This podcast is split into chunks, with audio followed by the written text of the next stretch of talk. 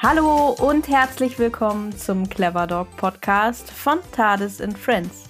Ich bin Merle und heute sprechen wir über Assistenzhunde.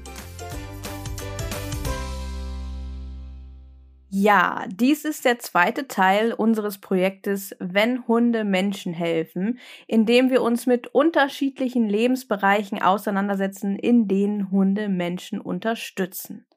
Während wir im ersten Teil über hundegestützte Intervention gesprochen haben, dreht sich in diesem Teil alles um Assistenzhunde.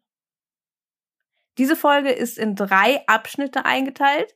Zunächst werde ich erstmal ein wenig allgemein etwas über Assistenzhunde erzählen, über unterschiedliche Einsatzbereiche, Anforderungen, Auswahl, Ausbildungswege, gesetzliche Regelungen und wissenschaftliche Auseinandersetzungen.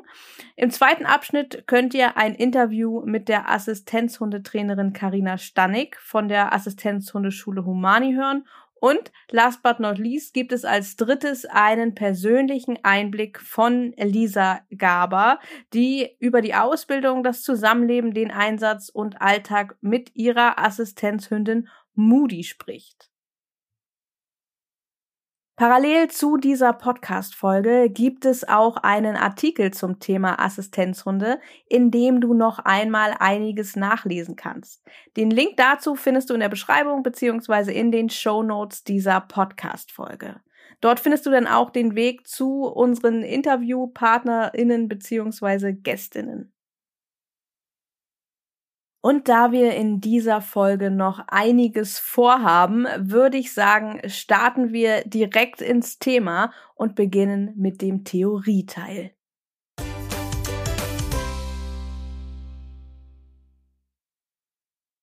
Manche Menschen mit körperlichen und psychischen Behinderungen werden in ihrem Alltag durch sogenannte Assistenzhunde unterstützt. Wie Rollstühle oder andere Hilfsmittel erleichtern Assistenzhunde für Menschen zum Beispiel Teilhabe und Selbstständigkeit. Die große Besonderheit hierbei ist, dass Assistenzhunde selber Lebewesen sind, auf deren Bedürfnisse Rücksicht genommen werden muss. Die Einsatzbereiche sind dabei sehr, sehr vielfältig. Von Blindenführhunden hat wohl jeder schon einmal etwas gehört. Sie unterstützen blinde und hochgradig sehbehinderte Menschen in ihrem Alltag. Doch Hunde können Menschen in weitaus mehr Bereichen unterstützen. Die Aufgaben der Assistenzhunde sind dabei genauso vielfältig und individuell wie die Behinderung und das Leben der Betroffenen selbst. Einige Einsatzbereiche möchte ich euch jetzt einmal kurz vorstellen. Starten wir mit dem wohl bekanntesten Bereich, den Blindenführhunden. Blindenführhunde bilden mit ihren sehbehinderten Menschen ein sogenanntes Führgespann und stellen eine Mobilitätshilfe für sie dar. Eine Aufgabe, die wahrscheinlich jeder von euch schon mal beobachtet haben wird, ist, dass blinde und hochgradig sehbehinderte Menschen von ihrem Führhund durch den Straßenverkehr geleitet werden. Der Hund zeigt dabei sowohl von selber Hindernisse auf dem Laufweg an, kann aber auch gezielt auf Hörzeichen, Fußgängerüberwege, Gebäude, Geländer oder Türen aufsuchen. Einen weiteren Bereich decken die sogenannten LPF-Assistenzhunde ab. LPF steht für lebenspraktische Fähigkeiten. Diese Assistenzhunde helfen Menschen, die in ihrer Mobilität eingeschränkt sind, zum Beispiel bei Haushaltstätigkeiten, beim Einkaufen oder Anziehen, indem sie Dinge anreichen, Schränke und Türen öffnen, Schalter betätigen oder im Notfall andere Menschen zu Hilfe holen. Die Aufgabenbereiche und die Umsetzung durch den Hund können hier sehr, sehr individuell ausfallen.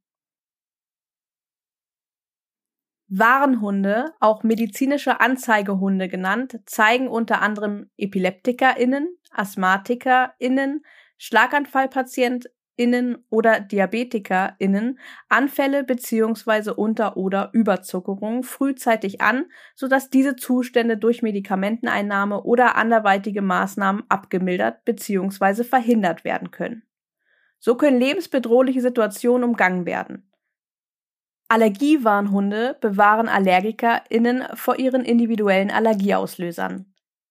Je nach Einsatzbereich können Bezeichnungen von Warnhunden auch variieren. So ist zum Beispiel für den Diabetiker-Warnhund auch der Begriff Hypohund geläufig. Das Hypo in Hypohund ist abgekürzt von Hypoglykämie, also der Unterzuckerung. Der nächste Bereich sind die Signalhunde. Signalhunde unterstützen taube Menschen, indem sie zum Beispiel auf bestimmte Geräusche aufmerksam machen, wie die Türklingel, den Namen ihres Menschen oder wenn ein wichtiger Gegenstand unbemerkt herunterfällt. Darüber hinaus können sie ihren Menschen auch mehr Sicherheit im Straßenverkehr verschaffen. Ein weiterer Assistenzhundebereich, der in der Allgemeinheit noch recht unbekannt ist, sind Assistenzhunde für Menschen mit psychischen Behinderungen. Menschen, die zum Beispiel von Demenz, fetalem Alkoholsyndrom, Autismus-Spektrumsstörungen, ADHS, posttraumatischer Belastungsstörung oder weiteren ursächlich psychischen, aber sich möglicherweise auch physisch äußernden Behinderungen betroffen sind, können von Assistenzhunden profitieren. Die Hunde können ihre Menschen zum Beispiel von starken Reizen oder sozialen Situationen abschirmen oder sie bei Überreizung bzw. Anfällen an einen geschützten Ort bringen. In den USA ist zum Beispiel der Einsatz von Assistenzhunden für von PTBS betroffene Ex-Soldatinnen sehr erprobt. Die Anforderungen an einen Assistenzhund können sehr, sehr unterschiedlich sein und hängen natürlich vor allem von dem Einsatzgebiet und von den ganz persönlichen Bedürfnissen des Betroffenen oder der Betroffenen ab. Neben den spezifischen Anforderungen, die sich aus den individuellen Ansprüchen an den Assistenzhund ergeben, wie zum Beispiel auch eine bestimmte Größe, müssen die Hunde im besonderen Maß unkompliziert alltägliche Situationen bewältigen können. Sie sollten daher nicht aggressiv und wenig jagdlich motiviert sein. Ausgeglichene, selbstbewusste Charakterzüge und Motivation für die Zusammenarbeit mit dem Menschen sind klar von Vorteil. Außerdem müssen die Hunde natürlich besonders robust und gesund sein, um der Belastung gewachsen zu sein. Nur einem gesunden Hund kann man die Arbeit als Assistenzhund zumuten. Da die Hunde meist erst mit drei bis vier Jahren voll einsatzfähig sind, ist eine hohe Lebenserwartung zusätzlich von Bedeutung. Wichtig ist es also, sich zu merken, dass Assistenzhund nicht gleich Assistenzhund ist. Wie bereits gesagt, können die Anforderungen an den Hund sehr, sehr individuell sein und hängen nicht nur von der Art der Einschränkung, sondern auch von weiteren persönlichen Faktoren ab, wie zum Beispiel dem Lebensumfeld. Das bedeutet, dass zwei Personen mit einer ähnlichen Behinderung ganz unterschiedliche Anforderungen an einen Assistenzhund haben können. Während es in Europa sehr verbreitet ist, einen Welpen mit Hilfe einer Assistenzhundeschule auszuwählen und auf die Zusammenarbeit mit einzelnen etablierten RassehundezüchterInnen zu setzen, haben einige Assistenzhundeorganisationen in den USA sogar gezielte und aufeinander abgestimmte Zucht, Aufzucht und Ausbildungsprogramme etabliert. So möchte man neben der Selektion der Welpen nach Eignung auch auf der Ebene der Zuchtplanung gezielt einwirken. Hierbei steht in der Regel nicht der Rasseerhalt, sondern ganz funktionale Aspekte im Vordergrund. Beim Zuchtprogramm der US-amerikanischen Organisation Guiding Eyes for the Blind, welches schon seit 1966 besteht, wird zum Beispiel die Reduzierung von Hüftdysplasie und anderen einschränkenden Erbkrankheiten in der Zuchtpopulation sowie eine hohe Trainierbarkeit in den Fokus gesetzt. Die Organisation NEADS World Class Service Dogs bildete zum Beispiel lange Zeit Hunde aus dem Tierschutz und von privaten Züchtern aus, mit einer Ausbildungserfolgsquote von deutlich weniger als der Hälfte. Als sie in den 2000ern anfingen, Hunde aus Zuchtprogrammen wie dem Guiding Eyes for the Blind auszubilden, stieg die Abschlussquote nach eigenen Angaben auf 52 bis 58 Prozent. Heutzutage ist die NEADS Mitglied der ABC Breeding Cooperative, in der sich etwa 40 Organisationen aus der Branche zusammengeschlossen haben. Seit 2021 gibt es solche Zuchtkooperativen des Assistant Dogs International auch für Europa und Ozeanien.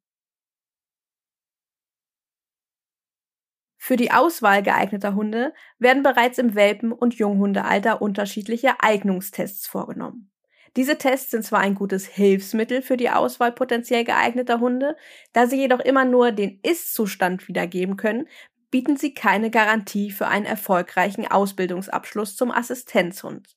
So können zum Beispiel Sozialisierungsaspekte oder das Durchlaufen der Pubertät zu Veränderungen im Verhalten führen. Einen geeigneten Assistenzhund zu finden benötigt Zeit. Dies betrifft nicht nur die Zeit für die Entscheidung und Auswahl, sondern auch die Dauer der Ausbildung. Die Ausbildung von Assistenzhunden kann auf unterschiedliche Wege erfolgen. Zunächst besteht die Möglichkeit einer Selbstausbildung mit einem Welpen oder einem bereits vorhandenen erwachsenen Hund, in der Regel mit Unterstützung einer Assistenzhundeschule. Der Hund lebt hierbei ab Welpenalter bzw. mit Beginn der Ausbildung im Haushalt des Menschen, den er zukünftig unterstützen soll. Darüber hinaus kann auch ein bereits von Fachleuten ausgebildeter Hund übernommen werden. Bei der sogenannten Fremdausbildung nimmt der oder die Assistenzhundetrainerin den Hund in der Regel im Welpenalter bei sich auf und übergibt ihn am Ende der Ausbildung nach einer Eingewöhnungsphase und mit fortlaufender Betreuung an den oder die Assistenzhundeführerin. Das Für und Wider der unterschiedlichen Ausbildungswege, insbesondere auch mit Bezug auf die unterschiedlichen Einsatzbereiche, wird in der Fachszene diskutiert. In Deutschland gibt es noch keine einheitlichen Ausbildungskriterien und Prüfungen für Assistenzhunde. Diese werden jedoch aktuell auf Grundlage des Teilhabestärkungsgesetzes erarbeitet. In Österreich zum Beispiel ist zur Anerkennung als Assistenzhund eine Eignungsbeurteilung notwendig, welche durch das Messerli Forschungsinstitut an der Veterinärmedizinischen Universität Wien durchgeführt wird. Eine sehr häufig gestellte Frage ist, ob die Ausbildung zum Assistenzhund von Krankenkassen übernommen wird. Und diese Frage ist durchaus berechtigt, denn je nach Ausbildungsmodell können die Kosten bis zu 30.000 Euro betragen. Auch wenn gesetzlich nicht zwischen blinden Für- und anderen Assistenzhunden unterschieden wird, hat in der Regel nur die Ausbildung von blinden Fürhunden eine Chance, durch Krankenkassen übernommen zu werden, da die Ausbildung recht etabliert ist und die Ansprüche klar sind. Andere staatliche Förderungen, wie zum Beispiel über das Sozialamt, können in Einzelfällen erfolgen, ein Rechtsanspruch hierauf besteht jedoch nicht. Assistenzhunde dürfen mit den Menschen, die sie begleiten, viele Orte betreten, an denen Hunde normalerweise verboten sind. Zum Beispiel Lebensmittelgeschäfte oder Krankenhäuser. Das heißt, für sie gelten besondere gesetzliche Regelungen. Bisher wurde dies insbesondere durch das Gleichbehandlungsgesetz geregelt, welches Benachteiligungen aufgrund einer Behinderung im Erwerbsleben sowie bei bestimmten Rechtsgeschäften untersagt. Im Jahr 2021 wurden mit dem Teilhabestärkungsgesetz erweiterte gesetzliche Regelungen im Behindertengleichstellungsgesetz geschaffen, die den Zutritt zu allen für die Allgemeinheit typischerweise zugänglichen Anlagen und Einrichtungen ermöglichen sollen. Dies betrifft unterschiedlichste Bereiche, von Arztpraxen über Restaurants bis hin zu Friseursalons. Der Zutritt darf nur dann verweigert werden, wenn eine unverhältnismäßige Belastung für die Betreiber vorliegt. Zum Ende unseres Theorieteils werfen wir nochmal einen kleinen Blick in die Wissenschaft bzw. auf den Forschungsstand zum Thema Wirkung von Assistenzhunden auf ihre Menschen. Insbesondere mit den 2000ern hat das Forschungsinteresse an dem Thema Assistenzhunde deutlich zugenommen. Unterschiedliche Reviews der vergangenen zwei Jahrzehnte, die ganz unterschiedliche Aspekte der Arbeit von Assistenzhunden beleuchten, wie zum Beispiel von Sachs Erickson et al. aus dem Jahr 2002, Winkel et al. aus dem Jahr 2012, Barry et al. aus dem Jahr 2013 und Lindsay und Garaya aus dem Jahr 2021. Äußern aber, dass die aktuelle Forschung zwar einige Hinweise darauf liefert, dass Assistenzhunde positive Auswirkungen auf ihre Assistenzhundeführerinnen sowie deren Umfeld, insbesondere auch im Vergleich zu anderen Hilfsmitteln haben können, aber sie weisen auch darauf hin, dass mit dem aktuellen Forschungsstand noch keine definitive Evidenz gegeben sei, vor allem weil Methodik und Studiendesign oft unzureichend und Ergebnisse wenig vergleichbar seien. Die Autoren fordern weitere Forschung mit Verbesserungen im Studiendesign, um die Auswirkungen von Assistenzhunden auf ihre Menschen detaillierter nachvollziehen zu können. Im zugehörigen Artikel zu dieser Podcast-Folge findest du natürlich alle Reviews verlinkt und natürlich auch alle weiteren Quellen, Den Link zum Artikel findest du in der Beschreibung in den Show Notes dieser Podcast-Folge. Soweit die Theorie. Jetzt wird es Zeit, in die Praxis zu wechseln und wir beginnen mit einem Interview, das ich mit der Assistenzhundetrainerin Karina Stanek geführt habe. Karina ist Assistenzhundetrainerin, von Haus aus Pädagogin und psychosoziale Beraterin. Sie hat lange Zeit an der Schnittstelle Pädagogik und Therapie gearbeitet und führt seit 2015 ihre Assistenzhundeschule Humani, in der die Schwerpunkte unter anderem in den Bereichen Diabetiker Warn- bzw. Hypohunden und Assistenzhunden für Menschen mit psychischen Behinderungen liegen. Auf diese beiden Themen werden wir im folgenden Interview auch den Fokus legen. Und ich würde sagen, legen wir direkt los, begrüßen wir Karina hier im Clever Dog Podcast.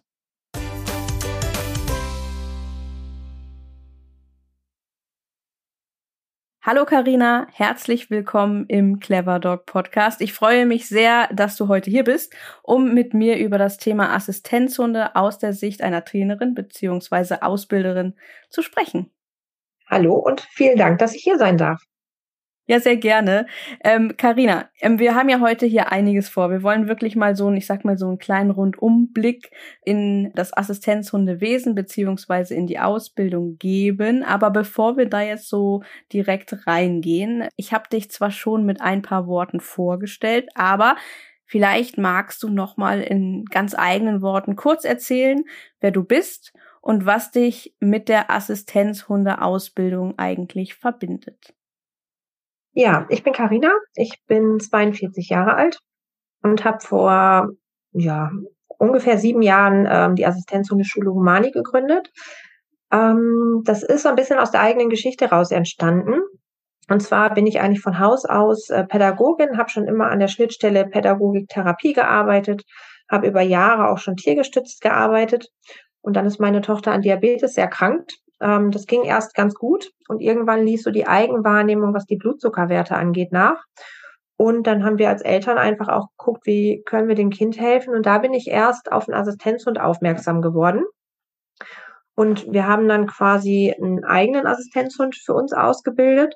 Und ich habe ganz schnell festgestellt, ähm, das ist total meins. Da verknüpfe ich so dieses pädagogisch-therapeutische, die tiergestützte Arbeit und kann sehr individuell arbeiten und habe noch während der Ausbildung von unserem Hund ähm, das Studium zum Assistenzhundetrainer angefangen. Und so hat sich das Ganze dann entwickelt und dadurch, dass ich ja aus dem Therapeutischen auch komme, ähm, vor allem auch der Schwerpunkt Assistenzhunde für psychisch erkrankte Menschen warst du schon, bevor das mit der Assistenzhundeausbildung und deiner ähm, Ausbilderin-Tätigkeit losging, warst du da auch schon im Hundetrainingsbereich unterwegs oder kam das alles durch die Assistenz, durch das Assistenzhundethema? Ähm, das Hundetraining kam durch das Assistenzhundethema. Vorher war ich mehr mit Schwerpunkt Pferd im tiergestützten Bereich mhm. unterwegs. Ah, also auch, auch, auch spannend. Ja, also auch, auch Pferdetraining, klar. Ne? Pferde selber zum Therapiepferd ausgebildet, aber der Hund kam dann tatsächlich erst ähm, ja mit der Erkrankung meiner Tochter und dem Studium dann. Auch mal eine ganz spannende Richtung. Ähm, ich habe ja sehr, sehr viele HundetrainerInnen hier auch bei uns im Podcast zu Gast. Das ist natürlich mal ein ganz anderer Weg dahin, sagen wir es so. Mhm.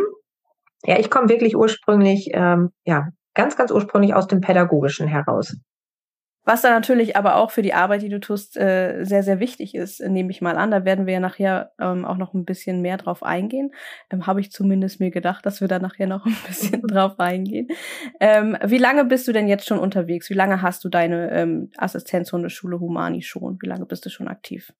Ja, offiziell gibt's uns ähm, seit April 2015, also über sieben Jahre die Assistenzhunde-Welt, sage ich mal, die ist ja nun sehr, sehr vielfältig. Das heißt, mhm. es gibt Assistenzhunde in unterschiedlichsten Bereichen. In welchen Bereichen bietest du Ausbildung für Assistenzhunde an? Was sind bei euch die Schwerpunkte?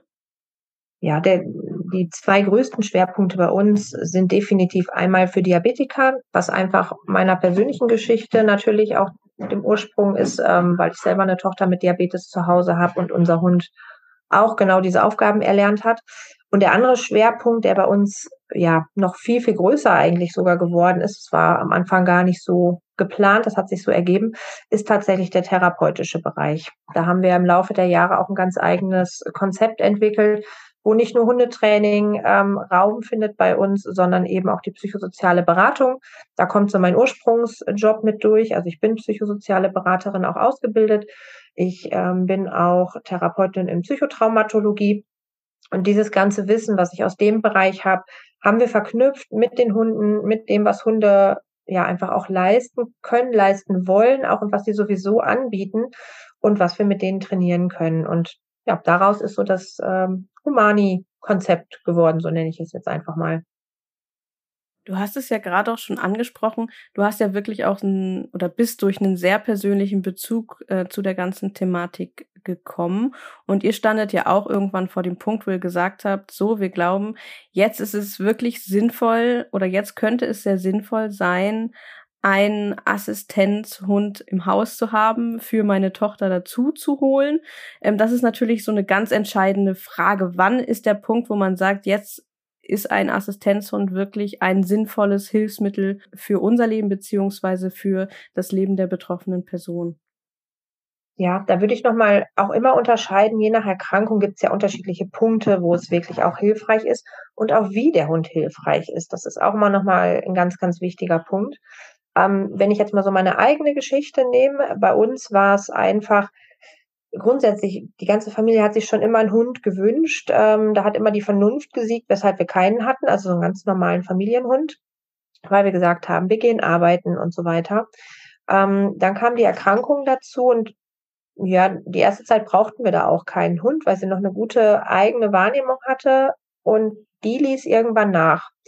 Und da war dann so das Ding gerade für nachts auch einfach, weil das ja auch beim Diabetiker wirklich gefährlich werden kann, ähm, dass ich nicht mehr in Ruhe schlafen konnte und gesagt habe, so, boah, irgendwie, irgendwie brauchen wir was. Und dann habe ich gegoogelt und äh, für uns war einfach der Hund die Lösung. Es gibt ja auch technische Geräte, die unterstützen können. Ähm, aber für uns war es einfach der Hund, weil wir eh sehr tierbezogen waren. Wie gesagt, wir hatten schon immer Pferde. Ich hatte früher auch ständig Hunde. Ähm, ja, das war für uns einfach passend, wo wir gesagt haben, ja, auf das Projekt haben wir richtig Lust. Wir haben Lust, mit dem Hund zu arbeiten. Wir haben Lust, mit dem Hund im Bereich der Erkrankung zusammenarbeiten und die ganze Familie stand auch dahinter. Und ganz wichtig, ähm, der Betroffene selber muss es wollen. Also es hilft auch nicht, wenn Eltern das fürs Kind wollen und das Kind möchte das gar nicht. Ähm, das ist auch dann nicht der richtige Weg. Ähm, und nur jetzt einfach sagen, Hund ist süß und ja, ich möchte einen Hund, der mir hilft, reicht auch nicht, weil es ist auch Arbeit. Also der Familienhund macht Arbeit, ja, der muss gefüttert werden, der muss regelmäßig raus bei jedem Wetter, der muss trainiert werden und bei dem Assistenzhund ist das Ganze nochmal eine Schippe drauf. Es bedarf mehr Training ähm, und vor allem auch in den Situationen. Das muss einem einfach bewusst sein. Und wir für uns, wir hatten das klar, wir haben gesagt, wir wollen das, wir haben da Bock drauf ähm, und freuen uns dann über die Unterstützung und das haben wir auch nie bereut. Du hast gerade eben auch über das Thema psychosoziale Beratung gesprochen, was bei euch ja auch äh, so ein Kernthema auf jeden Fall ist. Das heißt, ähm, neben dem Diabetes Warnhund, Diabetes Warnhund, ist das der richtige Wort? ja, umgangssprachlich sagt man häufig Diabetes Warnhund. Äh, ich persönlich mag den Begriff einfach nicht so, weil ich finde immer vom Diabetiker muss man nicht warnen. Die sind ja nicht gefährlich. Also wir sagen meistens Hypo-Hund. Hypo okay. aufgrund einfach von Unterzuckerung, mhm. was ja eine Hypo ist und deswegen der Hypo-Hund. Okay, neben dem ähm, Hypohund, also dem Hund, den ihr auch bei euch zu Hause einsetzt äh, in Bezug auf die Diabetes, habt ihr ja, wie gesagt, mit der psychosozialen Beratung auch noch ganz andere Schwerpunkte, wo Assistenzhunde bei ihren Menschen zum Einsatz kommen. Was sind das expliziter für Bereiche und wo sind dann die Punkte, wo man sagt, jetzt ist es sinnvoll, einen Hund als Hilfestellung dazu zu holen?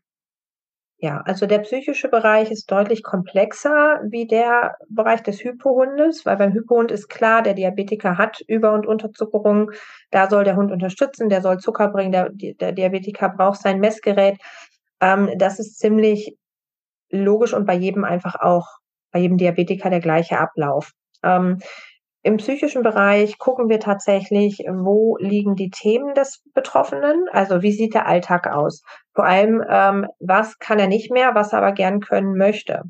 Ähm, da fangen wir an von ja, Grundgeschichten wie Einkaufen, wo Menschen teilweise auf sich sel also selber das nicht können, sondern auf jemand anders angewiesen sind, also die Eigenständigkeit verloren geht. Äh, wir sprechen aber auch von Dissoziationen, Panikattacken, wir sprechen von Schlafschwierigkeiten, Einschlafschwierigkeiten, Durchschlafschwierigkeiten, Albträumen. Und das ist ja bei jedem auch anders. Das heißt, die Hunde müssen auch was anderes lernen. Ähm, und wir gucken schon, ja, umgangssprachlich ist es häufig nicht ganz so bekannt, der sekundäre Krankheitsgewinn. Man muss immer gucken, ob derjenige sich entwickeln möchte. Also wir können im psychischen Bereich, wie beim, wie beim Diabetiker zum Beispiel, ähm, dem Hund natürlich Dinge beibringen, die der Hund dem Menschen abnimmt. Ähm, der Klassiker ist dieses aus dem Laden herausführen. Ja, ich habe eine Panikattacke, ich kann mich nicht mehr orientieren, der Hund soll mich aus dem Laden bringen. Das ist eine Aufgabe, die wir in der Regel nicht trainieren, nicht weil wir das den Hunden nicht beibringen können, sondern weil wir sagen, wir möchten ja eigentlich oder der Mensch selber möchte sich ja selber wieder befähigen, Dinge zu schaffen, unabhängiger zu werden. Und er hat nichts davon, wenn er in den Laden geht und weiß, ich bekomme eine Panikattacke und der Hund führt mich dann raus. Da hat er immer noch nicht eingekauft. Ja, sondern wir gucken dann und sagen, was kann der Hund lernen, damit diese Panikattacke nicht diese Intensität bekommt, dass ich aus dem Laden raus muss, sondern dass ich vielleicht eine Pause machen muss, ja, äh, mir da auch eine ruhige Ecke suche, dass ich mich ähm, reguliere, aber dass ich danach weiter einkaufen gehen kann und wenn ich aus dem Laden rauskomme, habe ich meinen Einkauf getätigt. Ich spreche nicht von einem Großeinkauf, sondern von eben den wichtigen Dingen, die ich einfach gerade fürs Leben brauche. Ähm, und da muss man aber gut hingucken, möchte der Mensch das, weil das ist für den Mensch auch super viel Arbeit. Ja, weil er muss bei sich gucken, er muss selber mitarbeiten. Es ist nicht der Hund, der da was abnimmt, wie beim Diabetiker, äh, ne, wo er dann sagt, der Diabetiker kann sich gerade nicht bewegen, der Hund holt die Messtasche. Ja, das ist im psychischen Bereich einfach anders, ähm, weil da noch häufig Potenzial steckt, dass man sich entwickeln kann. Würden wir dem Hund jetzt Sachen beibringen, dass der Mensch nicht selber tätig werden muss, also nicht mitwirken muss, dann entwickelt der Mensch sich auch nicht. Und darauf achten wir und dafür ist bei uns auch die psychosoziale Beratung, weil da ganz, ganz viele Themen natürlich mit betroffen sind, ähm, die einfach auch den Menschen betreffen. Also das ist dann auch ein therapeutischer Weg, ähm, weshalb wir diese Kombi haben mit der psychosozialen Beratung und dem Hundetraining und dass wir mit den Betroffenen auch immer wirklich besprechen, welche Aufgaben sind für dich wichtig können wir das vielleicht durch was anderes ersetzen, wo du dich selber noch entwickeln kannst? Also sollten wir lieber andere Aufgaben nehmen? Oder ist es wirklich was, was einfach nicht geht? Dann ist es auch okay, wenn der Hund Aufgaben abnimmt. Aber das ist bei jedem einfach nochmal was anderes. Und wir begleiten so ein bisschen auf dem Weg, der dann aber auch deutlich anstrengender nochmal ist, weil es ist nicht nur Hundetraining, es ist auch Persönlichkeitstraining. Das heißt, äh, dort steht dann Hilfe zur Selbsthilfe sehr im Fokus. Genau. Und da achten wir sehr drauf. Und wir möchten im psychischen Bereich eigentlich nicht den Betroffenen krank halten, so nenne ich das jetzt mal. Weil wenn der Hund einfach was abnimmt, ähm, dann ja, nehmen wir dem Betroffenen einfach seine eigenen Entwicklungschancen. Und daher sind bei uns auch wirklich die Leute gut aufgehoben, die selber wollen, ne? die wirklich sagen, ich möchte mich weiterentwickeln. Und es ist auch so, wenn sie, ja, man sagt so grob alle sieben Jahre, kann man neurobiologisch auch was verändern, überschreiben. Ja, also wenn man aktiv daran arbeitet. Und es kann durchaus möglich sein, dass wenn man sich jetzt einen Assistenzhund ausbildet, so damit arbeitet, die nächsten sieben Jahre, und sieben Jahre wird ein Hund in der Regel auch und kann er auch arbeiten, kann es durchaus sein, dass die danach gar keinen mehr brauchen. Was natürlich ein schönes Ziel ist. Genau, und das wäre bei, bei einem Diabetiker gar nicht machbar, weil mhm. der der Diabetes ist erstmal da und der bleibt auch. Ne? Das ist ja nichts, wo man jetzt aktiv gerade was dran ändern kann. Oder jemand, der im Rollstuhl sitzt. Ja, das, bei manchen ist da auch Entwicklungspotenzial, da würde man genauso gucken, aber bei manchen, wenn jemand eine Querschnittslähmung hat, er hat diese Querschnittslähmung. Ja, dann ist es okay, wenn der Hund Sachen lernt, die er einfach ersetzt, die der Mensch nicht kann, weil das ist dann einfach so. Ich würde gerne noch ein bisschen, weil du hast das auch gerade eben ganz gut angesprochen, mit dem Thema zum Beispiel dafür sorgen, dass, dass das Stresslevel nicht zu hoch wird, dass eine Panikattacke äh, nicht ausartet. Ähm, ich würde da gerne ein bisschen tiefer reingehen auf das Thema, was genau macht der Hund nun eigentlich? Ähm, mhm. Vielleicht bleiben wir einmal in dem Bereich der psychischen Beeinträchtigungen und äh, kommen dann vielleicht nochmal auf das Diabetes-Thema zu sprechen, mhm. denn das finde ich genauso interessant, gerade auch weil, wie du das eben beschrieben hast, sie sich halt einfach von der Art und Weise auch ähm, äh, und von den Zielen auch sehr unterscheiden. Mhm. Ähm, was genau oder wie genau kann ich mir das vorstellen? Wie sieht das aus? Was kann der Hund dafür tun, dass zum Beispiel eine Panikattacke in einem eher niedrigen Level bleibt? Ja, also das ist bei jedem Betroffenen eine andere Aufgabe. Also nach außen kann das durchaus gleich oder auch unterschiedlich bei den Betroffenen aussehen. Wir gucken immer, was braucht der Mensch in der Situation. Also das System fährt hoch. Der Hund spürt das schon super früh, noch meistens bevor der Mensch selber merkt, dass die Panik im Anflug ist. Das heißt, die erste Aufgabe oder die erste grobe Überschrift der Aufgabe wäre, eine Panikattacke anzuzeigen. Wie das genau aussieht, dass der Hund die Panikattacke anzeigt, das kann unterschiedlich sein. Es gibt Menschen, die möchten eher ein sehr dezentes Anzeigeverhalten und es gibt aber auch Menschen, die sagen, ich brauche ein ziemlich krasses, ja, also was ich dann auch wirklich merke, realisiere und auch verstehe. Ähm, das kann von Anstupsen über Anbellen, Anspringen, alles sein. Ja, also das müsste man vorher mit dem Betroffenen überlegen, was brauchst du? Und ich rege auch immer noch an, nochmal zu sagen, überlege, was ist dir auch angenehm, weil wenn ich jetzt im Supermarkt bin und der Hund springt und bellt mich an, ähm, ist das schon sehr auffällig und das wollen wiederum viele auch einfach in der Öffentlichkeit nicht. Ja, und wo man dann so guckt, was brauche ich, welche Intensität brauche ich, wie wirkt es in der Öffentlichkeit und kann ich dahinter stehen, wenn mein Hund das macht. Wenn ich jetzt sage, ich brauche aber das Anspringen, ja, ich muss ihn wirklich so krass spüren und ich habe kein Problem damit, wenn er das im Supermarkt macht, dann ist das auch in Ordnung. Ja, und der nächste sagt, nee, bitte ganz unauffällig mich nur eben anstupsen und dann realisiere ich das schon. Das hat ja auch was mit dem Menschen persönlich zu tun. So, und dann kommt der nächste Schritt. Der Hund hat angezeigt. Der Mensch weiß, oh, okay, scheinbar macht sich Panik breit, ist aber noch handlungsfähig. Also das heißt, der Hund zeigt so früh an, dass der Mensch selber noch handeln kann und dann geht es in die Eigenverantwortung. Und da muss man gucken, hat er irgendwelche Skills, die ihm gut tun, unabhängig vom Hund, dann darf er die gerne anwenden. Es kann aber auch sein, dass man sagt, der Hund wird zum Skill und lernt die nächste Aufgabe. Ganz häufig ist das irgendeine Form von Kontaktaufgabe, weil da einfach auch ein Hormon freigesetzt wird, ähm, was ja so ein bisschen angstlindernd und beruhigend wirkt, schon bevor die Panikattacke ganz ausgebrochen ist.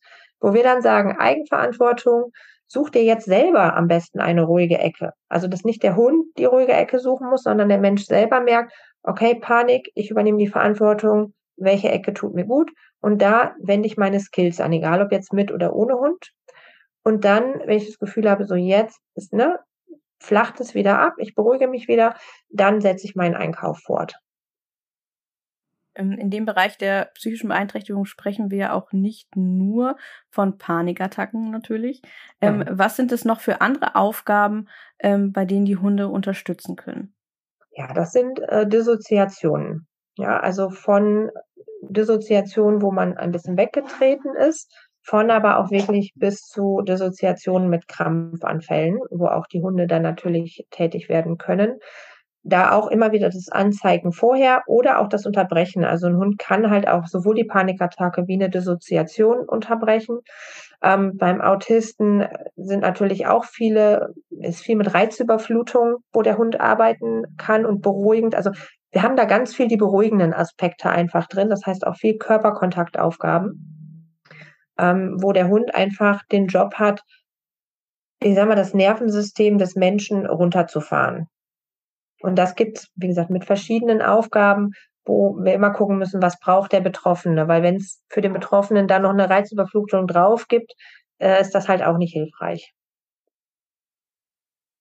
Und jetzt vielleicht äh, nochmal, wenn wir gerade bei den vielseitigen Aufgaben sind, ähm, wechseln nochmal in die Richtung Diabetes. Wie genau sieht da die Aufgabenerfüllung äh, aus beim Hund? Im Prinzip auch, dass der Hund frühzeitig ähm, anzeigt, also da muss der Betroffene selber entscheiden, ob der Hund nur den Unterzucker anzeigen soll oder auch die Überzuckerung. Also lernen können sie beides, auch mit verschiedenen Anzeigeverhalten, so dass man versteht, was der Hund einem sagen möchte.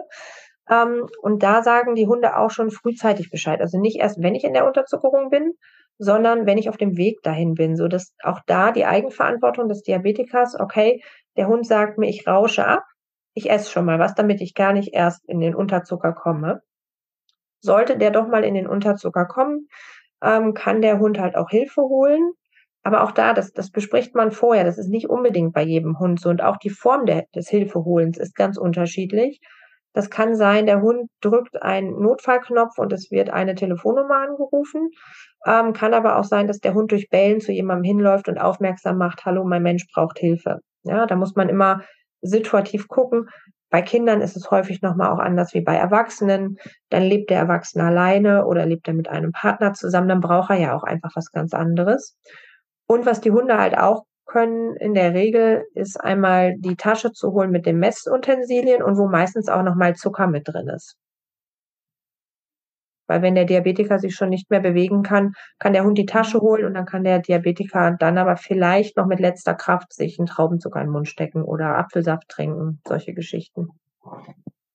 Das heißt, man merkt schon, die ähm, die Ausführungen sind wirklich sehr, sehr individuell, aber sie haben ja alle so eine Basis, wo, sage ich mal, der Außenstehende schon sagt, wow, das ist wahnsinnig beeindruckend, wie der Hund das eigentlich erkennen kann und wie der Hund, ob das nun ist, dass jemand ähm, in eine Panikattacke hineinkommt oder dass jemand unterzuckert oder überzuckert ist.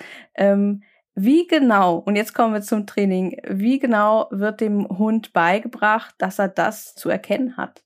Also wir wissen alle, dass Hunde das erkennen können. Ähm, ähm, Hunde sind da eben sehr sensibler für. Die Haare sind halt besser ausgestattet als wir, dafür solche Dinge zu erkennen. Aber wie bringt ihr ihnen das bei? Also eigentlich bringen wir nicht den Hunden bei, etwas zu erkennen, sondern den Menschen, dass der Hund was erkennt. ähm, die meisten Hunde, wenn wir einen Welpen nehmen, die checken, dass irgendwas anders ist. Und das ist jetzt egal, ob es der Diabetiker mit dem Unterzucker ist, ob es die Reizüberflutung beim Autisten ist, ob es die Dissoziation, die Panikattacke, der Albtraum ist. Ich will, also nicht jeder Hund, klar, es gibt Hunde, die sind sensibler und weniger, aber wenn man jetzt einen grundsätzlich von einem sensiblen Hund ausgeht, die merken das im Welpenalter schon. Und es zerbricht mir immer das Herz, wenn ich mitbekomme, dass sich bei uns Teams melden, die schon seit einem Jahr irgendwo im Training sind, fleißig Grundausbildungen machen und an diesen ganzen Aufgaben noch nicht gearbeitet haben. Denn die Welpen kriegen es mit. Ja, die kriegen mit, was bei uns Menschen passiert. Nehmen wir jetzt mal den Otto Normalmenschen. Wir alle wissen, der Hund realisiert, wenn wir traurig sind. So, das, das ist genauso was, was in uns vorgeht, wie eine Panikattacke, Dissoziation, Unterzucker und so weiter. So, das heißt, unsere Aufgabe ist es eigentlich, den Menschen zu sensibilisieren und zu gucken, wann zeigt der Hund Verhalten und welches Verhalten zeigt er, wenn sich zum Beispiel die Panikattacke ankündigt. Der Hund hat da schon sein Muster, das muss ich ihm gar nicht beibringen. Es ist meistens nicht das Muster, was wir haben wollen. Es ist nicht das Anzeigerverhalten, was wir haben wollen. Aber das Realisieren ist häufig instinktiv beim Welpen schon da und da ist es total toll, wenn man das einfach schon mal einfängt. Es gibt parallel noch Trainingsaufgaben, wie man das fördert. Auch beim, äh, beim Diabetiker zum Beispiel macht man das ganz viel mit dem T-Shirt, wo man einfach dann sagt, okay, der hatte das an bei der Unterzuckerung, dann zieht man das aus und arbeitet damit. Ähm, das ist im Prinzip eine klassische Geruchskonditionierung. Und so arbeitet man mit zwei verschiedenen äh, Faktoren im Prinzip. Also das eine nennt man auch Shapen, dieses Einfangen, wenn der Hund was anbietet und das andere ist die klassische Konditionierung. Ähm, das kann man auf alle Dinge im Prinzip übertragen. Das Ding ist nur, man muss selber sehr genau wissen, was geht im Menschen vor und was möchte ich, dass der Hund lernt dann zu tun und wann genau soll er das tun. Also dieses Feintuning lässt sich jetzt ganz schwer mal ebenso erklären. Ähm, aber da trainieren wir eigentlich mehr die Menschen, die den Hund dann weiter fördern müssen und den immer wieder darauf aufmerksam machen müssen. Also das ist schon ein hartes Training im Alltag auch für den Menschen. Weil die Schwierigkeit besteht nämlich darin, und da kommt bei uns die psychosoziale Beratung wieder ins Spiel, der Mensch selber muss selber gut auseinanderhalten, habe ich jetzt eine Panikattacke, kommt eine Panikattacke, liegt der Hund gerade richtig? Weil ein schlauer Hund, wenn ich den einfach immer nur belohne, weil ich sage, ja, der, der wird schon recht haben, weil er irgendwie gerade komische Dinge macht, ja, der macht es dann irgendwann auch, wenn die Panikattacke nicht da mhm. ist. Das heißt, in der psychosozialen Beratung arbeiten wir dann auch an eigener Wahrnehmungsschulung. Ja, und zu gucken, wann soll der Hund reagieren und wie kriege ich das mit meiner Erkrankung dann mit dem Hund auch hin? Ich weiß nicht, ist das verständlich, was ich versuche zu erklären, weil das ist wirklich ein ganz komplexes Thema. Ähm, ich denke, ich denke schon, äh, auf jeden Fall. Ähm, das heißt, äh, die Komponente auch wirklich sich selbst darauf zu sensibilisieren, ähm, zeigt der Hund das jetzt richtig an oder nicht, dass das schon von Anfang an sehr, sehr wichtig ist, das zu erkennen, weil man sonst, denke ich, auch sehr, sehr viel Arbeit, sage ich mal, verschenken kann, wenn wir es mal einfach ausdrücken wollen. Genau, das, das ist tatsächlich so. Also, ähm, weil schlaue Hunde nutzen das dann, ne, die wollen ihre Belohnung und zeigen einfach immer Anzeigeverhalten, obwohl nichts ist. Mhm. Ähm, andersrum, wenn ich es gar nicht fördere, dann ne nehmen wir diesen Funken, was die Hunde selber schon mitbringen, löschen wir quasi aus und denen das dann nachher, nach einem Jahr wieder zu sagen, jetzt sollst du bitte wieder darauf reagieren, wird schwierig. Du hast da jetzt natürlich, äh, ich denke mal, einen sehr, sehr wichtigen Punkt angesprochen und auch einen Punkt, der mitunter ähm, sehr essentiell ist. Du hast die Mitarbeit angesprochen und das Training der Menschen mit ihrem Assistenzhund. Das ist natürlich auch eine Frage, die habe ich auch häufiger gestellt bekommen vor unserer Aufnahme aus der Community. Und zwar, wie sieht die Ausbildung jetzt genau aus? Weil ich habe das Gefühl, es besteht auch seine Vorstellung, dass ein Assistenzhund für jemanden ausgebildet wird. Der kommt dann da in die Familie und ist, äh, sag ich mal, fix und fertig und wird da ausgeliefert. Also nicht fix und fertig, sondern ist, wie sagt man's, Tuto Paletti, mir fehlt jetzt gerade das gute mhm. Sprichwort dafür, ist halt rundum ähm, ausgebildet und kommt dann in die Familie und ist sofort einsatzbereit. Ähm, wie sieht das in der Realität aus? Momentan ist der Markt ja wirklich noch sehr durchwachsen. Also es gibt ja nicht nur eine Realität gerade. Mhm. Also ich kann jetzt am besten natürlich von unserer Realität sprechen. Und wir sagen ganz klar, wir bilden, also für den, ich rede jetzt von dem psychischen Bereich, definitiv die Hunde nicht fertig aus und verkaufen die dann, weil ich da überhaupt nicht hinterstehen kann. Ja, wir, das, das muss ein Team werden. Ja, also Mensch und Hund müssen sich erstmal auch gut kennenlernen und ich als Trainer, ich habe keine Panikattacken zum Beispiel. Wie soll ich dann einem Hund eine reale Panikattacke zeigen? Das äh, ist mir gar nicht möglich. Mhm. Ja, demnach kann ich ihn darauf gar nicht schulen. Und dann ist es ja auch bei jedem noch anders. Also selbst wenn ich Panikattacken hätte, wäre der Ablauf bei mir ja nicht der gleiche wie bei jemandem, wo der Hund dann vielleicht nachher fix und fertig einziehen soll. Ähm, das heißt, die beiden müssen ein eingespieltes Team werden mit allen individuellen Punkten, die sowohl der Hund und auch der Mensch mitbringt. Und die müssen wir aufeinander einschweißen. Ja, der Hund muss genau lernen, wie sein Mensch tickt und wann er reagieren muss und auch, was er dann können muss. Wenn ich jetzt einen Hund ausbilde und sage, okay, der PTBS-Hund soll können, den Mensch aus dem Laden führen, klar, das kann ich ihm beibringen, ist kein Problem, braucht aber nicht jeder Mensch, hatte ich ja eben schon mal auch erklärt, kann sogar sehr ähm, hinderlich eigentlich in der Persönlichkeitsentwicklung sein. Ja, ähm, dann soll der Hund ja, vielleicht blocken ist häufig eine, kann ich auch beibringen, ist keine Frage, könnte man auch so abrufen.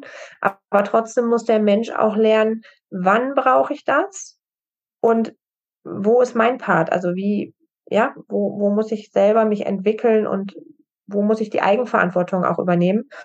Und was man auch hat bei dem Bloggen, ähm, dass die Personen, also die Betroffenen, unterschiedliche Bedürfnisse haben.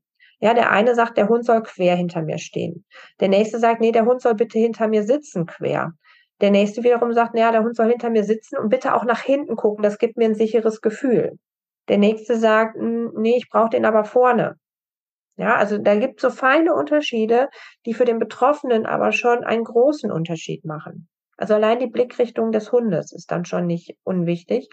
Und all das kann gar nicht berücksichtigt werden, weil wenn ich anfange, einen Hund auszubilden, dem bringe ich was bei, so und zwei Jahre später geht er dann zu irgendeinem Menschen. Und das funktioniert in meinen Augen nicht. Ja, und gerade dieses Potenzial, was dahinter steckt, der persönlichen Entwicklung, auch während der Ausbildung, also gerade bei uns jetzt mit der psychosozialen Beratung, da steckt super viel drin und ähm, das würde man alles verschenken. Und wie schätzt du das ein in, ich sag mal, in den anderen Bereichen, zum Beispiel ähm, ähm, beim Diabetes äh, Warn- bzw. Signal- oder Hypohund äh, bei Hunden, die bei Hörbehinderung oder auch bei motorischen Einschränkungen unterstützen. Siehst du das da ähnlich? Also bei allen, also ich nehme mal eine Faustregel, bei allen Dingen, wo es um, um innerkörperliche Reaktionen geht. Und da gehört der Hypohund, also das mit dem Diabetes ja auf jeden Fall auch bei. Autismus gehört da auf jeden Fall auch zu. Ähm, da sehe ich Fremdausbildung immer sehr kritisch, weil da muss ja eine sehr individuelle Anpassung von Hund und Mensch aufeinander auch irgendwie passieren. Ähm, wenn wir jetzt vom Blindenführhund zum Beispiel sprechen, einem Blinden ist es auch ganz schwer möglich, einen Hund auszubilden. Da finde ich auch eine Fremdausbildung völlig legitim. Ähm, Im motorischen Bereich auch, da ist das auch in Ordnung. Da muss man gucken, wie sind die motorischen Beeinträchtigungen? Ähm, kann der Mensch das überhaupt selber leisten, auch mit einem jungen Hund? Weil nur weil da drauf steht Assistenz und in Ausbildung benehmen die sich ja nicht. Also die gehen ja trotzdem durch ihre Entwicklungsphasen. Ja, und man hat genau die gleichen Themen wie mit dem Familienhund auch. Und wenn ich gerade einen pubertierenden Rüden an der Leine habe, der pöbelt, ähm, das ist, wenn ich motorisch stark eingeschränkt bin, einfach auch schlicht nicht machbar, mhm. wenn ich nicht gerade einen Partner, eine Partnerin an der Seite habe, die den Part dann übernehmen können. Ja, also da finde ich, kann man da nochmal anders hingucken. Aber bei all diesen innerkörperlichen Geschichten und Vorgängen sehe ich das eigentlich eher so, da ist die angeleitete Selbstausbildung ja auch eine Chance. Also es ist mehr Arbeit, gar keine Frage, aber es ist eine große Chance. Und die Hunde helfen ja auch schon während der Ausbildung und unterstützen da schon. Ja, die, dieses Anzeigeverhalten bringen die, wie gesagt, häufig von Welpenalter, nee, nicht das Anzeigeverhalten, das müssen wir ihnen beibringen, aber Reaktionen bringen die häufig schon mit. Und da kann man ganz früh dran arbeiten. Wenn es erlaubt ist, möchte ich da auch noch mal kurz ein Statement zu geben, weil viele ja sagen, wie kann man mit einem Welpen schon die Assistenzausbildung starten? Das ist ja eine Überforderung. Das hört man ganz, ganz häufig. Das finde ich immer sehr schade, weil ich immer sage, naja, also eine Ausbildung kann man ja auch so und so gestalten. Klar, wenn ich da jetzt jeden Tag sechs Stunden Training einem Welpen zumute, das wäre viel zu viel. Aber ein Welpen, der in der Assistenzausbildung beginnt und man achtet auf sein Alter, und man achtet darauf, was kriegt er im Alltag eh mit. Dann nehme ich jetzt mal wieder einfach den Diabetiker mit den Blutzuckerwerten. Die Blutzuckerwerte stimmen einfach nicht bei dem Diabetiker. Das kriegt der Welpe mit. Und ich sage immer, wir tun den Welpen sogar einen Gefallen, wenn wir ihm zeigen, wie er damit umgehen kann. Weil das dem Hund auch eigentlich Stress nimmt. Und was nicht heißt, dass wir die Hunde durch, durch eine Ausbildung drillen, ja, sondern wir gucken schon altersentsprechend, was können die jemand, der keinen Assistenzhund ausbildet, macht ja auch schon irgendwelche Tricks mit seinem jungen Hund. Und im Prinzip ist das nichts anderes. Und man muss sich nicht vorstellen, weil viele, ich nenne es jetzt mal, hypen diesen Begriff Assistenzhund so extrem. Ich meine, klar, die, die bringen Leistungen, die uns Menschen sehr, sehr wertvoll sind, die uns sehr viel weiterbringen. Ähm, aber für den Hund ist das nichts anderes wie ein Trick. Also das muss man einfach mal aus Sicht des Hundes tatsächlich auch sehen. Und ähm, die Hunde haben Spaß daran. Also das ist nicht, dass wir sagen, äh, nur weil das jetzt ein Hund mit Job ist, oh Hilfe, derjenige, ne, der arme Hund hat, muss den ganzen Tag arbeiten. Nur weil wir das Wort Arbeit häufig negativ verknüpfen, der Hund freut sich darüber. Und natürlich achten wir auf Pausenzeiten, ne, dass der, dass wir sagen ja auch, das ist ein Hund mit Job und der braucht seine Ruhe und Entspannungszeiten und vielleicht auch mal, ähm, dass er von seinem Menschen getrennt ist, weil wenn der Diabetiker ganz viel Höhen und Tiefen mit seinen Blutzuckerwerten hat, ist es auch wichtig, dass der Hund mal einfach mit jemandem anders unterwegs ist und keinen Diabetikerduft in der Nase hat. Aber all das muss man, finde ich, auch darauf achten, bei jedem Diabetiker, der sich so einen Hund nach Hause holt, der ihn nicht ausbildet. Und erfahrungsgemäß sind diese Hunde, die nicht ausgebildet werden, meist gestresster wie der Hund, der ausgebildet ist. Das heißt, würdest du auch sagen, da muss man wirklich auch ins Detail gucken, wofür der Hund später eingesetzt werden soll und äh, wie die Aufgabenpalette letztendlich wirklich aussieht, äh, in welchem Alter man letztendlich auch beginnt oder in welchem Alter man welche Häppchen äh, draufsetzt, dass das halt ganz, ganz unterschiedlich auch sein kann. Genau. Und im Prinzip nimmt man, man fängt an mit den Dingen, die sowieso da sind. Und das sind die innerkörperlichen Vorgänge, weil die können nicht abgestellt werden. Und das Apportieren zum Beispiel, da muss man ja nicht zwangsläufig mit dem Welpen anfangen, da kann man ja auch viel später mit anfangen. Okay, jetzt sind wir ja schon ein bisschen im Bereich der Ausbildung, würde ich gerne auch ein bisschen mhm. weiter bleiben. Und wir haben über Welpen gesprochen und da kommt natürlich äh, direkt die Frage, ähm, geeignete Hunde auswählen oder Hunde auswählen für ähm, die Aufgaben, die sie erfüllen sollen. Das stelle ich mir jetzt vor, das bestimmt jetzt auch ganz unterschiedlich bei den unterschiedlichen Themen. Daher gucken wir uns das vielleicht ein bisschen differenzierter an. Wie sieht das bei euch aus? Habt ihr häufig Klienten, Klientinnen, mit denen ihr gemeinsam nach Hunden sucht oder bringen die auch schon ihre eigenen Hunde mit? Sowohl als auch. Also das kann ich jetzt gar nicht so ganz genau trennen. Aber perfekt ist natürlich, äh, wenn die Leute erstmal zu uns kommen und noch keinen Hund haben. Das ist auch sehr, sehr häufig bei uns so. Sich erstmal eben beraten lassen, wir dann gemeinsam gucken, für welchen Bereich soll der Hund ausgebildet werden? Wie sieht der Alltag vom Betroffenen aus? Also bin ich jemand, der viel im Büro sitzt? Also brauche ich einen ruhigen Hund? Bin ich jemand, der sportlich unterwegs ist und sagt, boah, ich brauche einen Hund, der mich da aber auch viel begleitet? Ähm, und dass man dann guckt, ja, welche Erkrankung steckt mhm. dahinter? Was kann der Mensch auch leisten? Mit was für Macken vom Hund kann der eventuell auch umgehen? Weil es gibt nicht den perfekten Hund. Das muss einem auch einfach klar sein. Wir reden von Lebewesen. Ähm, und ich finde es immer anmaßend zu sagen, es gibt den 100% Hund. Also ich kenne keinen Hund ohne Macke. Man muss nur mal gucken, mit welchen Macken kann ich leben und mit welchen Macken, welche kann man auch gut trainieren. Ja, was traue ich mir dazu? Und dann auch brauche ich einen sensiblen Hund, weil er eben auch Anzeigeverhalten lernen soll und recht frühzeitig was wahrnehmen soll. Oder brauche ich einen Hund, der ein total dickes Fell hat, dem vieles auch egal ist, der einfach total entspannt und ruhig ist. Danach sucht man dann so ein bisschen erstmal, welche Rasse passt. Und dann, wenn wir jetzt sagen, wir haben eine Rasse gefunden, würden wir aber auch nochmal den ganzen Wurf uns angucken und sagen, ähm, ja, was brauche ich daraus jetzt? Brauche ich eher davon einen ruhigeren oder ein bisschen lebendiger? Man kann sich verschiedene Charaktereigenschaften angucken. Wichtig ist das Lernverhalten. Frustrationstoleranz ist wichtig. Ähm, wenn ich einen Hund brauche, der was anzeigen soll, ist auch die Nasenaktivität nicht zu unterschätzen. Also beim Hypohund zum Beispiel muss ich ja schon gucken, ähm, ja, arbeitet der gern mit der Nase, weil wenn er das nicht tut, dann ist etwas ungünstig, ne? weil dann hat er daher keine Lust auf seinen Job, weil da muss er die Nase ständig einsetzen. Ähm, ja, dann überhaupt Problemlöseverhalten beim Hund ist total wichtig. Also ist das ein Hund, der eigenständig Probleme lösen kann oder sitzt er da und guckt dich immer und sagt, was soll ich jetzt tun? Ja, weil wenn ich selber als Mensch erkrankungsbedingt ab und zu weggetreten bin, kann ich dem Hund nicht mehr sagen, was er tun soll. Und ich will ihm auch nicht sagen, hier, such jetzt die Hypo, ja, weil der Hund soll das selber im Alltag sagen, ey, da ist was, bitte reagier mal. Und das kann man tatsächlich in der Welpenkiste schon sehr gut sehen, wie die Hunde da so ticken, mit so kleinen alltäglichen Tests. Ähm, ja, wir sind aber kein Freund davon zu sagen, hier, Sonntagnachmittag, wir kommen mal für eine Stunde vorbei, gucken uns die Hunde an und sagen dann, der ist es, sondern wir kooperieren da eigentlich mit den Züchtern, die die Hunde jeden Tag sehen ähm, und wirklich in- und auswendig kennen und auch jeden Tag mal Zeit haben, im Alltag so kleine Tests zu machen. Die dokumentieren das dann für uns über zwei, drei Wochen. Also so zwischen der vierten und siebten Woche kann man eigentlich super viel gut sehen. Und dann ähm, ja, besprechen wir uns mit den Züchtern und danach findet die Auswahl dann auch statt. Und da brennt jetzt so ein bisschen bei mir die Frage hoch. ähm, wir wissen ja alle, ähm, selbst ähm, auch wenn man bei der Welpenauswahl noch so gewissenhaft vorgeht und noch so genau vorgeht, es bleibt ein Lebewesen und es gibt keine Garantie. Das große Thema Pubertät und der Hund entwickelt sich und auf einmal hat der Hund äh, ganz andere Interessen oder erfüllt vielleicht auch nicht die Erwartung einfach, die man an den Hund gestellt hat stoßt ja auch ab und an an solche Situationen, wo man sagen muss, hm, vielleicht klappt das doch nicht gemeinsam, auch wenn wir uns sehr viel Mühe bei der Auswahl gegeben haben? Ähm, also wirklich eher selten. Ich müsste jetzt wirklich gerade überlegen, ob deswegen schon Hund abgegeben wurde. Ähm, mir schweben ein, zwei im Kopf, aber das war es dann auch wirklich.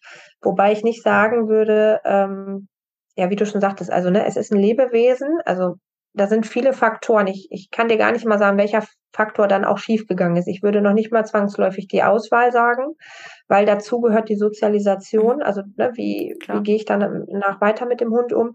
Die Fälle, die ich jetzt im Kopf habe, ist tatsächlich auch einfach, ähm, wir gucken vorher, wer ist zur Unterstützung noch da, wer kann die Sozialisation begleiten. Und wenn so eine Person dann in dem Verlauf einfach wegbricht, mhm, ja. dann fällt da ein wichtiger Part weg. Das heißt, nicht die Auswahl war es eigentlich, Weil da würde ich wirklich sagen, das kann man schon sehr gut sehen, wie die Hunde ticken. Klar, Pubertät bringt nochmal Dinge hervor, die man nicht sehen kann. Ähm, aber wenn man ein gutes Netzwerk hat und jemand mit im Boot hat, also wenn ich jetzt selber das nicht kann mit der Sozialisation, ein Partner aber zum Beispiel und der hängt sich rein oder Elternteile, weil ein Kind das natürlich auch nicht kann, ja, dann ähm, kann man das eigentlich sehr gut auffangen und ja, wir haben viele Teams, wo, wo das dann schwierig ist. Gerade wenn ich psychisch erkrankt bin, ist das auch nochmal eine Belastung. Das ist aber eigentlich bei jedem Hund so, dass in der Pubertät es schwierig wird. Also wenn wir die dann immer alle abgeben würden, dann würde kein Hund fertig werden.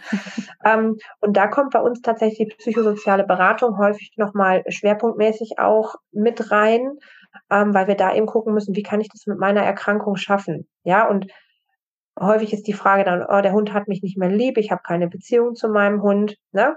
Nee, das ist einfach gerade normales Verhalten von dem Hund auch, dass der autonomer wird, dass der was ausprobiert. Das hat nichts mit dem Gefühl zwischen Hund und Mensch zu tun oder mit der Beziehung. Ja, und das sind alles so Beratungsthemen, die einfach dann auch wichtig sind, den Menschen zu stabilisieren, damit der den Hund durch diese Phase wieder begleiten kann, damit es gelingt. Und wie gesagt, es braucht aber trotzdem auch bei einigen Personen gute Bezugspersonen zusätzlich, die auch einfach unterstützen, also Unterstützungspersonen. Und wenn die dann wegbrechen, weil zum Beispiel eine Partnerschaft in die Brüche geht oder sowas, dann kommt es durchaus mal vor, dass das mit dem Hund dann auch schwierig wird und in Einzelfällen nicht funktioniert, weil der Betroffene einfach selber noch nicht so weit ist, diese Sozialisation zu machen. Und das, wie gesagt, da fallen mir jetzt, also einer fällt mir ad hoc gerade ein, maximal noch ein zweiter, aber an mehr erinnere ich mich gerade tatsächlich nicht. Also alle anderen sind bisher in den ganzen sieben Jahren wirklich gut durch diese Phasen durchgekommen, so dass man nachher wieder die ruhige Phase hatte und es dann auch geklappt hat. Jetzt haben wir über die Auswahl direkt von Welpen angesprochen, aber du hast auch gesagt, es kommen auch zu euch in die Assistenzhundeschule Menschen bereits mit ihren erwachsenen Hunden unter anderem. Was sind da Punkte, auf die ihr achtet? Genau, also da gucken wir erstmal, wie ist die Bindung zwischen den beiden, welche Ausbildung hat der Hund bisher genossen, also ne, was ist sein Grundausbildungsstand. Ähm, und dann gucken wir auch, welche Fähigkeiten bringt der Hund schon mit ähm, und was braucht der Betroffene. Und dann ist häufig der Knackpunkt, wenn es jetzt heißt, der Hund soll Dissoziationen oder sowas anzeigen oder Panikattacken, ähm, und der Hund ist jetzt zum Beispiel schon zwei, drei Jahre und reagiert da überhaupt nicht drauf, dann sagen wir ganz klar, diese Aufgabe wird der Hund nicht lernen können. Was aber nicht heißt, dass er deswegen grundsätzlich kein Assistenzhund werden kann. Weil ähm, wenn zum Beispiel noch andere Aufgaben wichtig sind, wie apportieren, das Blocken, Körperkontaktaufgaben. Und das ist grundsätzlich ein lernwilliger Hund, der auch freundlich ist, der keine Aggressionen zeigt, Frustrationsverhalten passt und also alles andere passt im Prinzip dann kann er diese Aufgaben ja trotzdem lernen. Dann muss der Betroffene nur vielleicht für sich akzeptieren, okay, ne, Dissoziation, Panikattacken anzeigen, das funktioniert einfach nicht mehr. Ja, dann, dann fällt die Aufgabe weg, aber vielleicht viele andere, die trotzdem hilfreich sind, kann der Hund dann trotzdem machen und das hilft dem Betroffenen. Wenn man bei euch nun in die Ausbildung kommt, ob von Welpen an und schon in der Beratung bei euch unterwegs ist oder mit erwachsenen Hund, wie kann man sich vorstellen, wie der Ausbildungsablauf bei euch aussieht?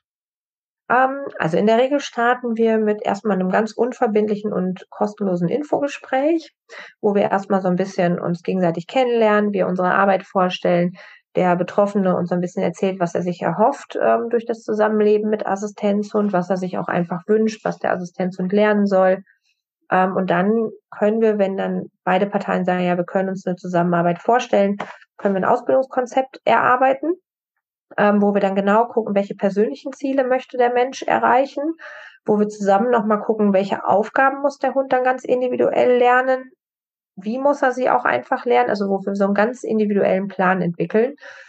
Dann überlegen wir auch, welche Rasse und dann suchen wir nach Züchtern, dann nehmen wir Kontakt mit, also erstmal so der Betroffene Kontakt mit Züchtern. Ähm, wenn er jemanden gefunden hat, der auch sagt, ja, ich bin bereit, diesen Wurf zu testen, dann telefonieren wir mit den Züchtern, sind da in Absprache. Wir sind immer im Kontakt, so ein bisschen, dass wir auch wissen, wann zieht der Hund denn dann jetzt ein. Und noch bevor der Hund einzieht, findet bei uns das erste Training schon statt also ohne Hund. Ähm, da vermitteln wir ganz viel Theoriewissen, was einfach wichtig ist für den Einzug des Hundes. Da geht es um Bindungsgeschichten. Da geht es eben auch schon darum, wie reagiert der Hund auf welche Dinge. Also worauf, ich muss erstmal den Hund beobachten. Es gibt Beobachtungshausaufgaben mit. Dann sind wir auch immer erreichbar für den ähm, Betroffenen. Das heißt, wenn der Hund eingezogen ist, machen wir nicht direkt einen Termin, weil wir sagen, der Hund soll erstmal ankommen. Alles Wichtige haben wir vorher besprochen. Aber natürlich tauchen Fragen auf, wenn der Hund da ist. Theorie und Praxis sind ja doch immer zwei verschiedene Paar Schuhe. Ähm, dann stehen wir natürlich auch so mit Rat und Tat zur Seite. Und nach drei Wochen, drei bis vier Wochen haben wir meist den ersten Termin mit Hund. Ähm, und dann gibt es natürlich altersentsprechend, wenn es ein Welpe ist, viel Theorie erst nochmal für den Menschen. Also wir vermitteln Richtung Lerntheorie. Wie bauen wir Übungen überhaupt auf? Was für Management ist wichtig? Worauf muss ich achten? Bindungsarbeit ist immer wieder Thema. Und dann machen wir natürlich auch ein bisschen Praxisaufgaben zu diesen ganzen Themen und spielerisch eben auch schon mal Praxisaufgaben mit dem Hund zu den ersten Assistenzaufgaben. Gucken aber immer, wie ist der Hund gerade drauf. Das heißt, der darf im Training auch viel schlafen. Dann gibt es Theorie für den Menschen. Der darf nicht schlafen. der muss dann aufmerksam sein. Und so zieht sich das Ganze dann bei uns über 21 Monate und immer angepasst an die Situationen gerade. Und immer Theorie und Praxis, wobei desto weiter die Ausbildung fortgeschritten ist, der Praxisanteil zunimmt und der Theorieanteil am Anfang deutlich mehr ist. Das heißt, äh, um das nochmal kurz äh, zusammenzufassen, es ist wirklich eine sehr, sehr individuelle Ausbildung für jedes einzelne Team. Genau. Und wir gucken auch immer, was kann der Mensch gerade leisten. Ja, also Stadttraining ist ja auch ein großes Thema. Ja, der Hund muss ja auch unter Ablenkung nachher seine Aufgaben machen und auch den Supermarkt betreten können, ohne ein Regal auszuräumen. Und da sind ja häufig die Schwierigkeiten beim Betroffenen selber überhaupt einen Laden zu betreten oder einen Aufzug mal zu betreten. All das trainieren wir auch. Und auch da kommt wieder die psychosoziale Beratung. Wenn wir merken, der Mensch ist noch nicht so weit, haben wir in der Beratung auch die Chance, mit dem Menschen erstmal zu gucken, was brauchst du, damit du das mit deinem Hund schaffst. Da gibt's halt auch nicht, das so und so vielte Training ist grundsätzlich in der Stadt. Ja, da gucken wir, wie weit ist der Mensch. Und ähm, die ganze Ausbildung ist eigentlich ein Prozess der Persönlichkeitsentwicklung des Menschen auch. Und nebenbei wird der Hund mit ausgebildet. Und dieses Endprodukt, diesen fertigen Hund, und diese ganze Entwicklung, die der Mensch vollzogen hat, selber auch in diesen zwei Jahren. Also es lernen ja beide und entwickeln sich. Ja, und nach im Prinzip grob zwei Jahren können wir wirklich häufig super gut sagen, wow, ihr habt so viel geschafft, ihr könnt euren Weg jetzt gut alleine gehen. Und dann geht es darum, viel zu verfestigen einfach noch. Das heißt, äh, du hast gerade zwei Jahre gesagt, aber ich nehme an, die Dauer der Ausbildung kann sich auch sehr individuell unterscheiden. Genau. Und wie sieht das aus? Steht am Ende eine Prüfung an? Ja, äh, jein. Also momentan ist ja gesetzlich noch nichts geregelt. Ähm, es muss niemand eine Prüfung machen. Ähm, da ändert sich aber gerade ein bisschen was im Gesetz. Ich denke, man zwitscherte mir, dass im Herbst eine Veröffentlichung stattfindet, was das jetzt konkret gesetzestechnisch einfach demnächst für uns heißt. Aktuell ist es noch so, Sie müssen keine Prüfung machen. Wir arbeiten aber mit einem unabhängigen Verein zusammen, der anbietet, dass man dort eine Prüfung macht. Und die meisten Teams nutzen das auch für sich. Und die gucken schon recht streng. Also wir arbeiten mit dem VIPT zusammen. Das ist ein Verein, äh, der eben sich auf Traumasachen spezialisiert hat und eben auch in dem Bereich die Assistenzhundeprüfung abnimmt. Und die gucken auch ganz genau hin, ist der Hund wirklich dafür da, die Persönlichkeitsentwicklung voranzubringen? Wenn wir den Hund so ausbilden würden, dass das bremst, würde man schon durchfallen, unabhängig davon, welche Leistung der Hund erbringt. Gilt das so auch für Assistenzhunde in den anderen Bereichen, also zum Beispiel auch in den motorischen Bereichen, Blindenhunde etc. Oder gibt es da extra Regelungen?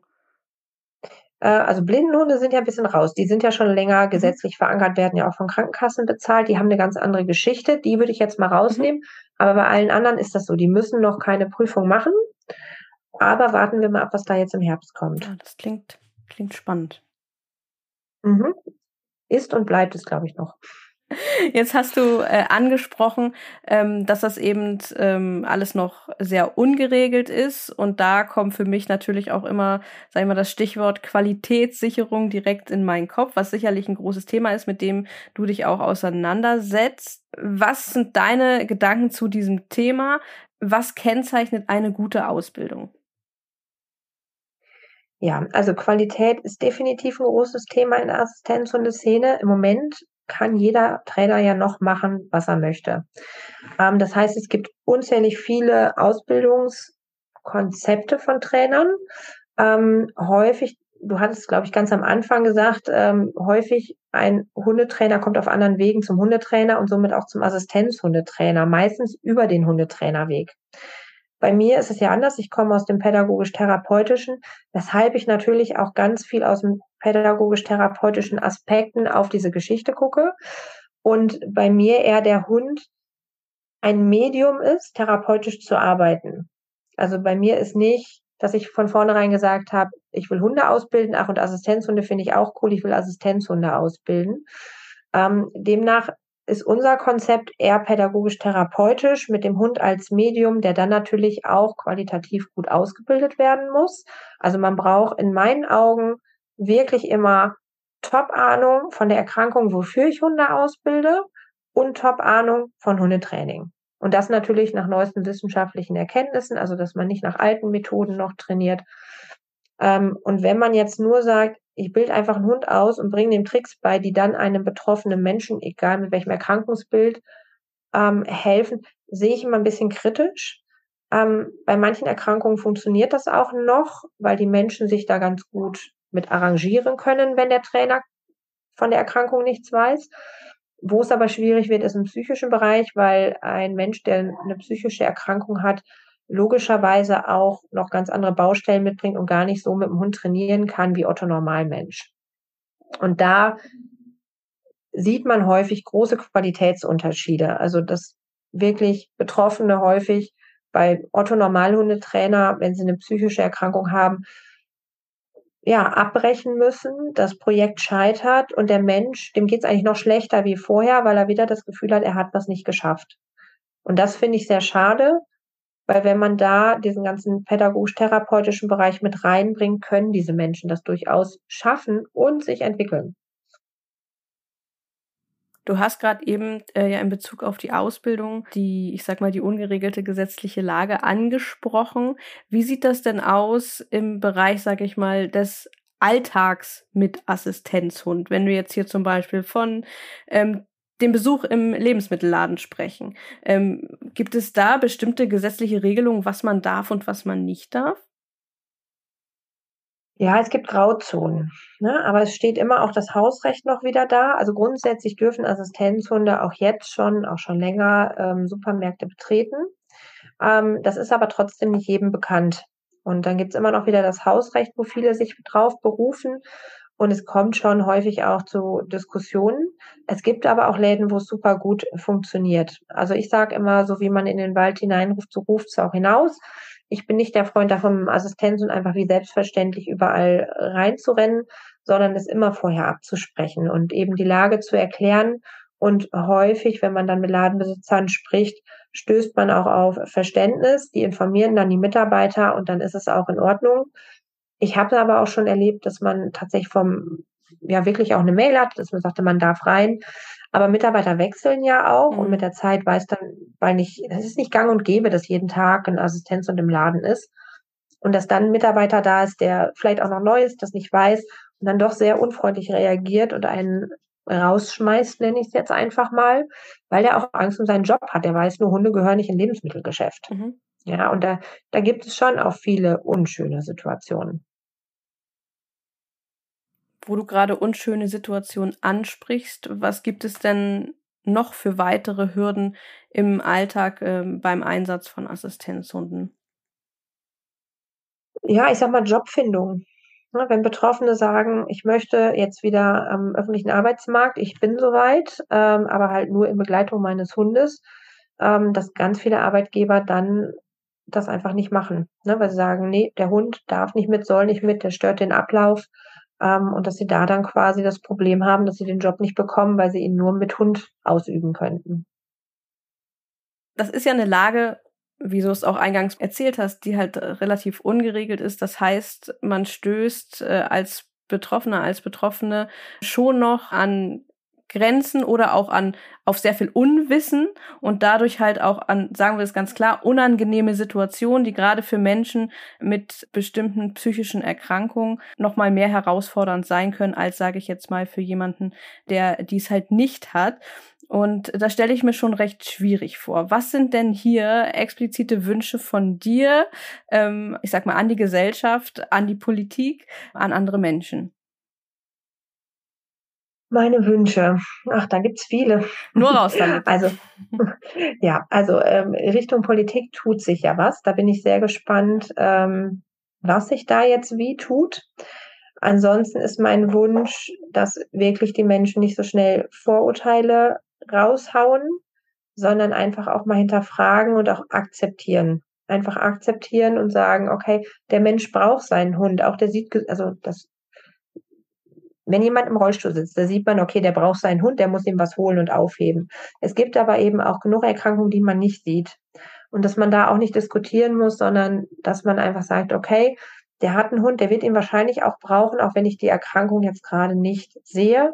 Und ich gönne es dem Menschen doch mit seinem Hund wenigstens wieder etwas am öffentlichen Leben teilhaben zu können, dass dieser Mensch sich nicht zu Hause einsperren muss, aufgrund von Ängsten, Reizüberflutungen oder was auch immer. Was ich ja an diesem Thema auch ähm, teilweise sehr erschreckend fand. Äh, ich habe mich in den sozialen Medien ein bisschen informiert und einzelnen Betroffenen da ein bisschen durch ihr Leben sozusagen gefolgt, zumindest das, was sie gezeigt haben oder zeigen. Und da ist mir sehr, sehr häufig aufgefallen, dass auch zum Beispiel in Bezug auf Arztbesuche da sehr, sehr häufig ähm, auf Probleme gestoßen wird, dass tatsächlich das mit sehr langen, großen, vielen Diskussionen einhergeht oder tatsächlich auch denn dem Abweisen, dass man sich doch jemand anderen suchen soll, der einen behandelt. Da war ich beeindruckt, dass gerade im medizinischen Bereich hier auch noch äh, gar nicht so eine große Akzeptanz dafür vorhanden ist. Ja, das finden wir in allen Bereichen. Also das kenne ich durchaus auch, auch, auch wir selber. Wir haben uns auch irgendwann einen neuen Diabetologen gesucht und ich empfehle es dann auch mal, weil wenn man merkt, auch beim Therapeuten zum Beispiel, es gibt Therapeuten, die beziehen den Assistenzhund super toll mit ein, sagen auch, boah, seitdem der Hund da ist, kommen wir therapeutisch viel weiter, weil der Hund viel früher anzeigt und ne, der Betroffene dann vielleicht auch nicht mehr so stark in die Dissoziation rutscht. Und dann gibt es Therapeuten, die lehnen diesen Hund ab. Äh, manche dulden ihn vielleicht noch, dass er mitkommt, aber nutzen ihn dann auch nicht. Und ähm, wo ich immer sage, allein für den Betroffenen selber macht es Sinn, sich dann auch einen Arzt zu suchen, der dahinter steht, wo es dann auch, ja, rund läuft, nenne ich es jetzt einfach mal, und nicht noch psychischen Stress macht. Weil wir können es niemandem aufzwingen, wenn ein Arzt das nicht möchte oder Angst, selber Angst vor Hundert. Man weiß ja auch nicht, warum der Arzt da so gegen ist. Auch das, finde ich, müssen wir als Betroffene akzeptieren. Jeder hat seinen Grund, warum er so entscheidet. Ja, und ähm, deswegen wünsche ich mir auch von Betroffenen Akzeptanz anderen Menschen mhm. gegenüber und nicht radikal zu sagen, ich darf das jetzt, sonst kann ich nicht teilhaben. Ähm, ich finde, in der Gesellschaft muss jeder ein bisschen Rücksicht auch auf den anderen nehmen und wo ich immer sage, dann sucht man sich einen Arzt, ne, der da eben offen für ist. Und also bei uns war das auch und klar habe ich mich auch geärgert, aber ähm, letztendlich haben wir nachher einen ganz tollen anderen Arzt gefunden, ne? Und äh, wo, dann alle happy mit waren. Der hat von uns gelernt, weil er die Thematik nicht kannte, spannend fand. Ähm, wir durften den Hund mitbringen und nachher hat er ihn super gut mit einbezogen und für sich auch festgestellt, boah, dem Hund kann man besser vertrauen wie Technik. Also es war super gut. Das finde ich nochmal ganz schöne Worte. Rücksicht aufeinander und nicht auf das eigene Recht pochen. Ja, sehr, sehr schöne Worte und wichtige Worte, finde ich.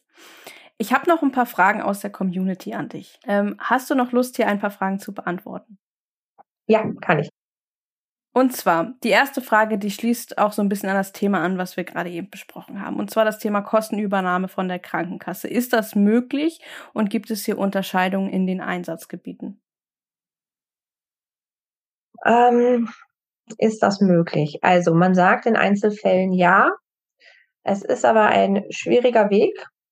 Und ich glaube, es liegt an der Krankenkasse. Und auch nochmal, bin ich privat versichert oder gesetzlich versichert? Ähm, ich hatte schon Fälle, die schon recht weit gekommen sind, es eingeklagt haben, aber in irgendeiner Instanz meistens doch wieder abgeschmettert wurde. Wo wir aber häufiger positive Erfahrungen haben, ist über die Eingliederungshilfe, also gerade im psychischen Bereich. Aber die finanzieren halt auch nicht den Assistenzhund, ähm, sondern die finanzieren bei uns eigentlich genau diesen ganzen Prozess der Persönlichkeitsentwicklung. Mhm. wo man sagen muss, der Hund ist dann das Produkt. Die bezahlen zum Beispiel auch nicht den Welpen. Also da müsste der Betroffene schon einen Hund haben, den wir als Medium nutzen können. Das funktioniert durchaus. Und ich nehme an, wie sieht das aus im Bereich Blindenhunde zum Beispiel? Das ist ja der, ich sag mal, fortgeschrittenste Bereich äh, im Assistenzhundebereich. Wird das hier ja. übernommen oder häufiger übernommen? Ja, häufiger übernommen, auch nicht bei jedem, die müssen da auch für kämpfen, aber die haben eine ganz andere Geschichte. Ne? Das hat ja was mit Kriegsgefallenen damals und so und äh, mit ja, Erblindung aufgrund staatlicher Sachen zu tun, weshalb die die Blindenführhunde vor vielen, vielen Jahren ja schon mit aufgenommen haben. Das ist eine ganz andere Geschichte, die würde ich immer anders betrachten, ähm, gesetzlich jetzt und politisch, ähm, wie den Assistenzhund, wobei die es auch nicht einfach haben. Also nur weil die jetzt da irgendwo aufgetaucht sind ähm, in den Gesetzestexten bei den Krankenkassen, heißt es nicht, dass jeder hingehen kann und sagen, ich will jetzt einen und kriege den finanziert. Und auch was Zutrittsrechte angeht, haben die es auch nicht einfacher. Die nächste Frage ist ganz spannend und zwar, du hast es vorhin auch schon mal angesprochen, ein Hund hat ja auch eine bestimmte Lebensspanne, in der er eingesetzt werden kann und vielleicht ab einem gewissen Alter auch nicht mehr und ähm, der Hund lebt nun mal auch nicht so lange wie wir. Kann es daher sinnvoll sein, zwei Assistenzhunde zu haben? Ähm, jein.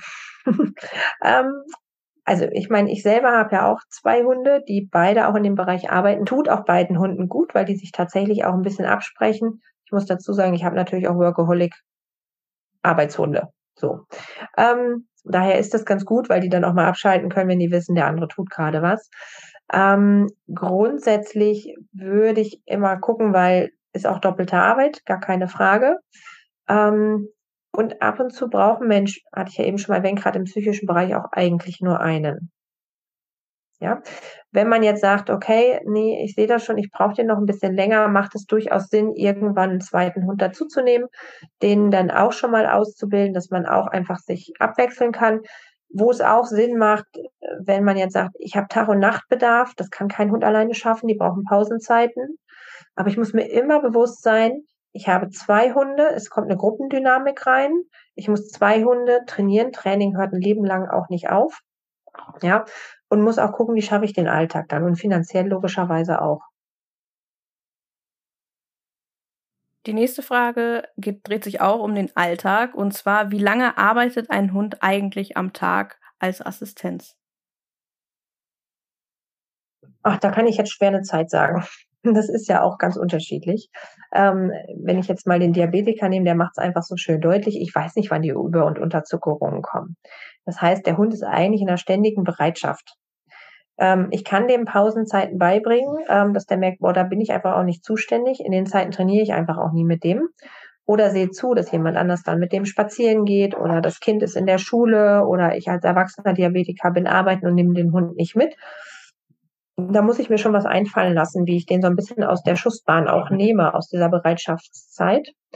Ähm, wenn man jetzt einen Drogenspürhund nimmt, die werden maximal 15 bis 20 Minuten eingesetzt, um aktiv mit der Nase zu arbeiten und dann haben die frei. Das zeigt eigentlich schon, wie anstrengend gerade diese Nasenarbeit für einen Hund ist. Ähm, das heißt, ich sollte wirklich gucken, was kann mein Hund schaffen und da muss ich ein Gespür für meinen Hund bekommen und einfach auch, was ist bei mir los wenn beim Diabetiker wenig Schwankungen sind, dann können die auch viel mehr Zeit miteinander verbringen. Sind da viele Schwankungen, wird das schon echt stressig für den Hund. Dann muss ich mehr Hund und Halter auch mal trennen. Die nächste Frage, die passt da auch ganz gut zu und nämlich, welche Rituale grenzen die Arbeit von der Freizeit für den Hund ab, beziehungsweise setzt ihr solche Rituale ein? Da gibt es unterschiedliche. Also da würde ich auch wieder ein bisschen unterscheiden mit, äh, in welchem Bereich ist der Hund unterwegs. Manchmal kann man das ja auch mit einem bestimmten Halstuch, mit einer bestimmten Weste, wo der Hund merkt, äh, ne, das ist jetzt Arbeit und das ist Freizeit.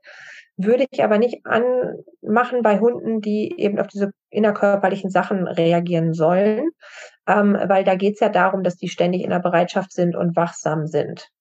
Da haben wir, wie gesagt, eher die Sachen, dass wir bewusst sagen, wo muss der Hund auch mal nicht mit? Welche Dinge schafft man auch ohne Hund alleine? Oder wo gibt es eine andere Person, die dem Hund Ausgleich bieten kann? Oder halt auch nachts, also ein Hund, der nachts arbeiten soll, da sagen wir ganz strikt, tagsüber braucht er viel Freizeit, da kann er nicht mehr viel arbeiten. Ne, und dann sagen viele, okay, ich möchte gar nicht, dass mein Hund nachts arbeitet, also bringen wir dem Hund nachts das Durchschlafen bei. Die nächste Frage äh, ist, gibt es Bereiche, die indirekte Assistenzleistung sind, aber sich für Hunde nicht unbedingt so anfühlen? Da steht dann noch in Klammern zum Beispiel Wachverhalten. Ja, Wachverhalten ist definitiv nie eine Assistenzleistung und soll der Hund auch im Prinzip nicht, also damit meine ich jetzt dieses Wachschutzverhalten, also wo der wirklich auf jemand anders losgeht, soll und darf ein Assistenzhund nicht. Ist instinktiv natürlich in manchen Hunden drin und ich weiß, dass viele Betroffene das als sehr sicher empfinden. Ähm, aber eigentlich, wenn er das macht, fällt er in der Prüfung durch. Also ein Assistenzhund darf nie einen anderen Hund, äh, einen anderen Menschen angehen und belästigen. Ähm, was natürlich immer so, dass ein Hund grundsätzlich wachsam ist. Also, dass ein Hund reagiert, wenn jemand anderes in die Wohnung kommt und da auch bellt. Das ist völlig in Ordnung. Ja, das ist ja normales hündisches Verhalten und gibt auch schon Sicherheit. Aber da ist nochmal dieser schmale Grad zwischen der Hund bellt, ja, und macht aufmerksam, da ist was. Oder Wachverhalten in Form von, er geht aktiv auf Menschen bedrohlich zu. Das darf er nicht. Mhm.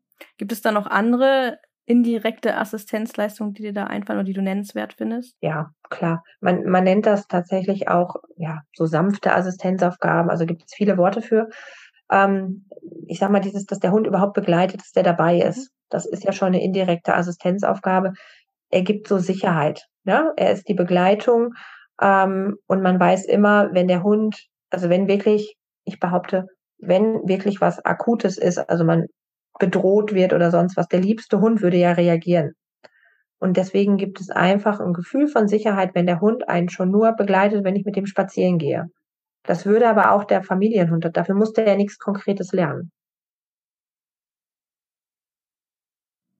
Die nächste Frage geht äh, in eine ganz andere Richtung. Und zwar, ich bin Hundetrainerin und interessiere mich für den Bereich Assistenzhunde. Kannst du einen Tipp geben, wo und wie ich am besten beginnen kann, mich in diesem Bereich fortzubilden? Ähm, also erstmal sollte man sich Gedanken machen, für, für welchen Bereich Assistenzhunde. Das hatte ich vorhin ja schon mal erwähnt, dass ich persönlich es total als wichtig erachte, dass man im Bereich der Erkrankung Erfahrung und gutes, fundiertes Wissen auch einfach hat. Das heißt, ich müsste mal gucken, wo kriege ich ja, die, die Infos einfach zum Bereich der Erkrankung her? Mache ich da eine Ausbildung? Kann ich da Seminare belegen? Oder habe ich auch privat einfach Erfahrung? Ja, also bei mir ist es im Diabetesbereich natürlich auch privat. Klar, wir haben da auch Schulungen gemacht, aber wenn man privat mit Diabetes zu tun hat, behaupte ich, ist man da auch fachlich fit, dann brauche ich da keine Diabetologenausbildung. Ja, habe ich das aber nicht, muss ich gucken, wo kriege ich das Wissen her, weil ohne das Wissen wird das mit dem Training, mit dem Verstehen des Hundes äh, in manchen Punkten schwierig. Und parallel brauche ich auch eine gute, solide Hundetrainerausbildung. Da gibt es natürlich verschiedene ähm, Anlaufstellen. Also da will ich jetzt auch gar keine Namen nennen. ähm, da, wo ich war, fand ich es sehr gut. Also da fand ich die Ausbildung zum Hundetrainer wirklich äh, sehr fundiert, sehr ja sehr tiefgründig auch. Da haben wir super viel Wissen vermittelt bekommen. Ich weiß aber, dass es auch andere Institutionen gibt, ähm, die gute Ausbildungen machen. Du darfst gerne sagen, wo du deine Ausbildung gemacht hast. Ich habe sie bei der ATN gemacht. Ähm, gibt aber, wie gesagt, auch noch andere gute Anbieter. Daher einfach gut gucken, was einem auch liegt. Es gibt ja auch verschiedene Sachen. Manche machen viel mit Praxis, manche machen ähm, weniger mit Praxis. Also ATN zum Beispiel ist eher Fernuni. Die haben aber, finde ich persönlich, gute Wochenendseminare, wo man auch teilweise einen Hund selber mitbringen kann und sich so ein bisschen Praxis aneignen kann. Ähm, aber andere, da kann man viel mehr im, im Alltäglichen in der Praxis mitlaufen. Da ist ja auch jeder vom Typ her anders. Wichtig ist, finde ich persönlich, dass man theoretisches Hintergrundwissen bekommt, nicht nur Praxis. Ähm, und eben nach den neuesten wissenschaftlichen Erkenntnissen sollte gearbeitet werden.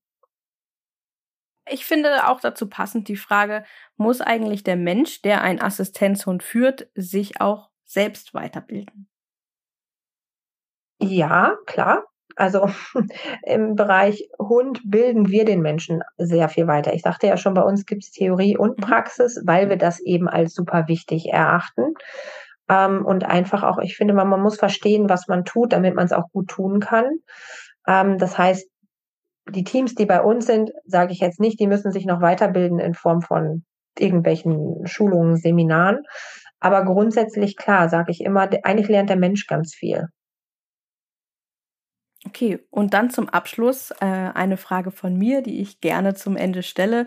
Und zwar hast du für alle, ähm, egal aus welchem Grund sie sich für das Thema interessieren, Tipps ähm, für Weiterbildung, Informationsquellen, äh, Lesetipps, Bücher etc., ähm, was du den Menschen, unseren Zuhörenden ans Herz legen würdest zu dem Thema. Oha, ähm, das liegt ja ganz, also zum Assistenzthema an sich tatsächlich nicht. Es gibt zwar ganz viel, ich muss aber auch sagen, ich bin jetzt nicht diejenige, die alle Bücher gelesen hat. Also es gibt vielleicht gute, die ich einfach nicht kenne. Ähm, ich weiß aber auch, dass es viel auf dem Markt gibt, ähm, ja, was qualitativ jetzt nicht sehr gut ist. Ich persönlich würde jedem sagen, sprecht mit Betroffenen. Na, also wirklich Informationen aus erster Hand und dann auch nicht nur mit einen, einem Betroffenen und die Meinung eins zu eins übernehmen, weil auch da gibt es ganz viel, sondern im Prinzip muss sich leider noch jeder sein eigenes Bild machen. Und da lohnt es sich einfach, sich Informationen aus allen Ecken reinzuholen. Und es schadet ja auch nicht mal was zu lesen, wo man nachher sagt, okay, da verstehe ich jetzt, warum das nicht so gut ist. Ja, ich, ich sag mal, soziale Medien, man kann sie verteufeln, aber man findet auch viel viel gute Kontakte und ich finde auch gerade bei Insta, also ich kenne auch von unseren Teams ganz vielen, die wirklich auch Realität mit Assistenzhund zeigen. Ähm, da einfach auch mal gucken, welche Kanäle gibt es, denen mal folgen, sich Eindrücke verschaffen. Auch da erkennt man Unterschiede ja, von Ausbildung der Hunden, von Ausbildungswegen, ähm, auch Erfahrungsaustausch eben mit Zutrittsrechten, mit verschiedenen Hunderassen, mit Vorurteilen, die kommen. Also ich sag mal, ich persönlich finde die Insta-Accounts von vielen Teams sehr, sehr aufschlussreich, weil die wirklich so ein bisschen das reale Leben häufig dann mit Assistenzhund und auch mit den Problemen, die so ein Hund dann auch mal mit sich bringt, zeigen. Aber natürlich auch die tollen Dinge. Ja, das finde ich tatsächlich auch und ähm, da habe ich ja auch wirklich jetzt seit ein paar Monaten folge ich da auch aktiv äh, der einen oder anderen oder dem einen oder anderen äh, und finde das tatsächlich auch sehr aufschlussreich und kann da wirklich auch nur allen, die jetzt hier zuhören und vielleicht äh, mit dem Thema noch gar nicht so Berührungspunkte hatten, auch einfach nur mal empfehlen, einfach mal da so reinzugucken. Ich finde es sehr interessant und äh, über den Tellerrand schauen, das ähm, schadet ja nie, sagen wir es mal so, auch äh, wenn man sich da halt mal bewusst macht, dass es da halt auch Themen gibt, die halt vielleicht äh, so ein bisschen untergehen im gesellschaftlichen Alltag Alltag, sage ich mal, für die man sich dann selbst auch ein bisschen mehr Bewusstsein verschaffen kann. Mhm. Kann ich mich also dir nur anschließen. Ja, und das waren tatsächlich auch schon alle Fragen aus der Community und von mir. Und äh, ich danke dir für den Einblick deiner Erfahrung und aus deiner Sicht als Ausbilderin. Sehr, sehr, sehr wertvoll hier für uns. Vielen lieben Dank, dass du da warst und mir Rede und Antwort gestanden hast. Ja, vielen, vielen lieben Dank, dass ich da sein durfte und vor allem, dass ihr dieses Thema tatsächlich ein bisschen in der Öffentlichkeit noch verbreitet, aufklärt und ja, den Leuten auch Impulse einfach gibt. Ja, sehr gerne. Wir freuen uns, wenn wir einen kleinen Teil dazu beitragen können. Ja, ich finde, jeder, der einen kleinen Teil beiträgt, da wird ja ein großer Beitrag. Ne? Daher super schön. Danke dir, dass du dabei warst.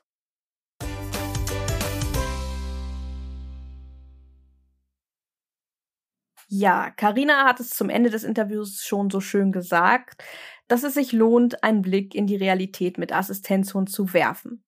Gerade in den sozialen Medien, wie zum Beispiel auf Instagram, findet man so einige lehrreiche und mitunter auch sehr persönliche Einblicke in den Alltag mit Assistenzhund, die einem einen guten Eindruck vom Einsatz bis hin zu persönlichen Herausforderungen im Alltag geben. Und da wir diese Einblicke auch für sehr, sehr wichtig halten, wenn es um mehr Verständnis und die richtigen Vorstellungen vom Einsatz von Assistenzhunden geht, haben wir vorab ja auch einen Aufruf gestartet.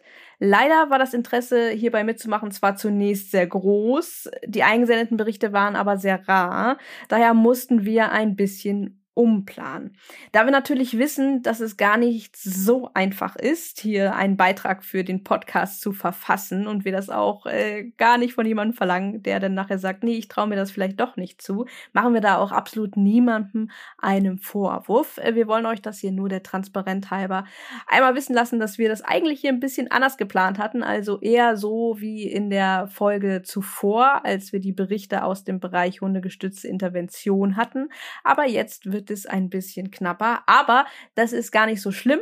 Wir müssen gar nicht traurig sein, denn die liebe Lisa hat uns einen sehr, sehr, sehr ausführlichen Bericht zukommen lassen, den ich gleich mit euch teilen werde. Aber vorab nochmal ein ganz, ganz großes Danke an Lisa Gaber.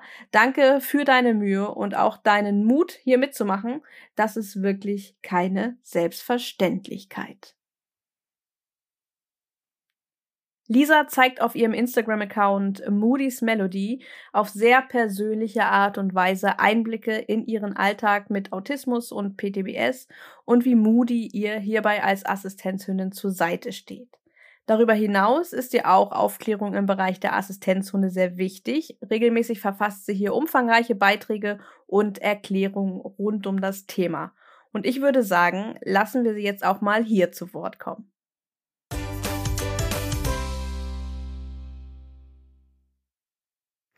Hi, ich bin Lisa und zu mir gehört meine Assistenzhündin Moody. Ich bin 26 Jahre alt und Moody ist vier Jahre alt und begleitet mich jetzt schon seit zwei Jahren im Alltag als Assistenzhündin. Letztes Jahr haben wir auch unsere Prüfung bestanden bei der Assistenzhundeschule, wo wir waren. Und ich, Moody begleitet mich im Bereich Autismus und PTBS ähm, außerdem machen wir noch Aufklärungsarbeit bei Instagram. Da heißen wir Moody's Melody und versuchen so ein bisschen bekannter zu machen in der Welt, dass es Assistenzhunde gibt und welchen Job sie haben und genau, was wichtig ist im Umgang mit Assistenzhunden und auch mit unsichtbaren Erkrankungen. Aufgrund von meinem Autismus und der posttraumatischen Belastungsstörung fällt es mir im Alltag schwer, alleine irgendwo unterwegs zu sein, also vom Einkaufen bis zu Arztbesuchen oder auch halt nur alleine das Haus verlassen. Das fällt mir sehr schwer und dank Mutis Begleitung ist das wieder möglich und wir üben halt auch immer weiter, dass es irgendwann hoffentlich auch mal ohne Moody möglich wird. Aber das ist natürlich ein langer Weg und ähm, erfordert natürlich viel, viel Kraft.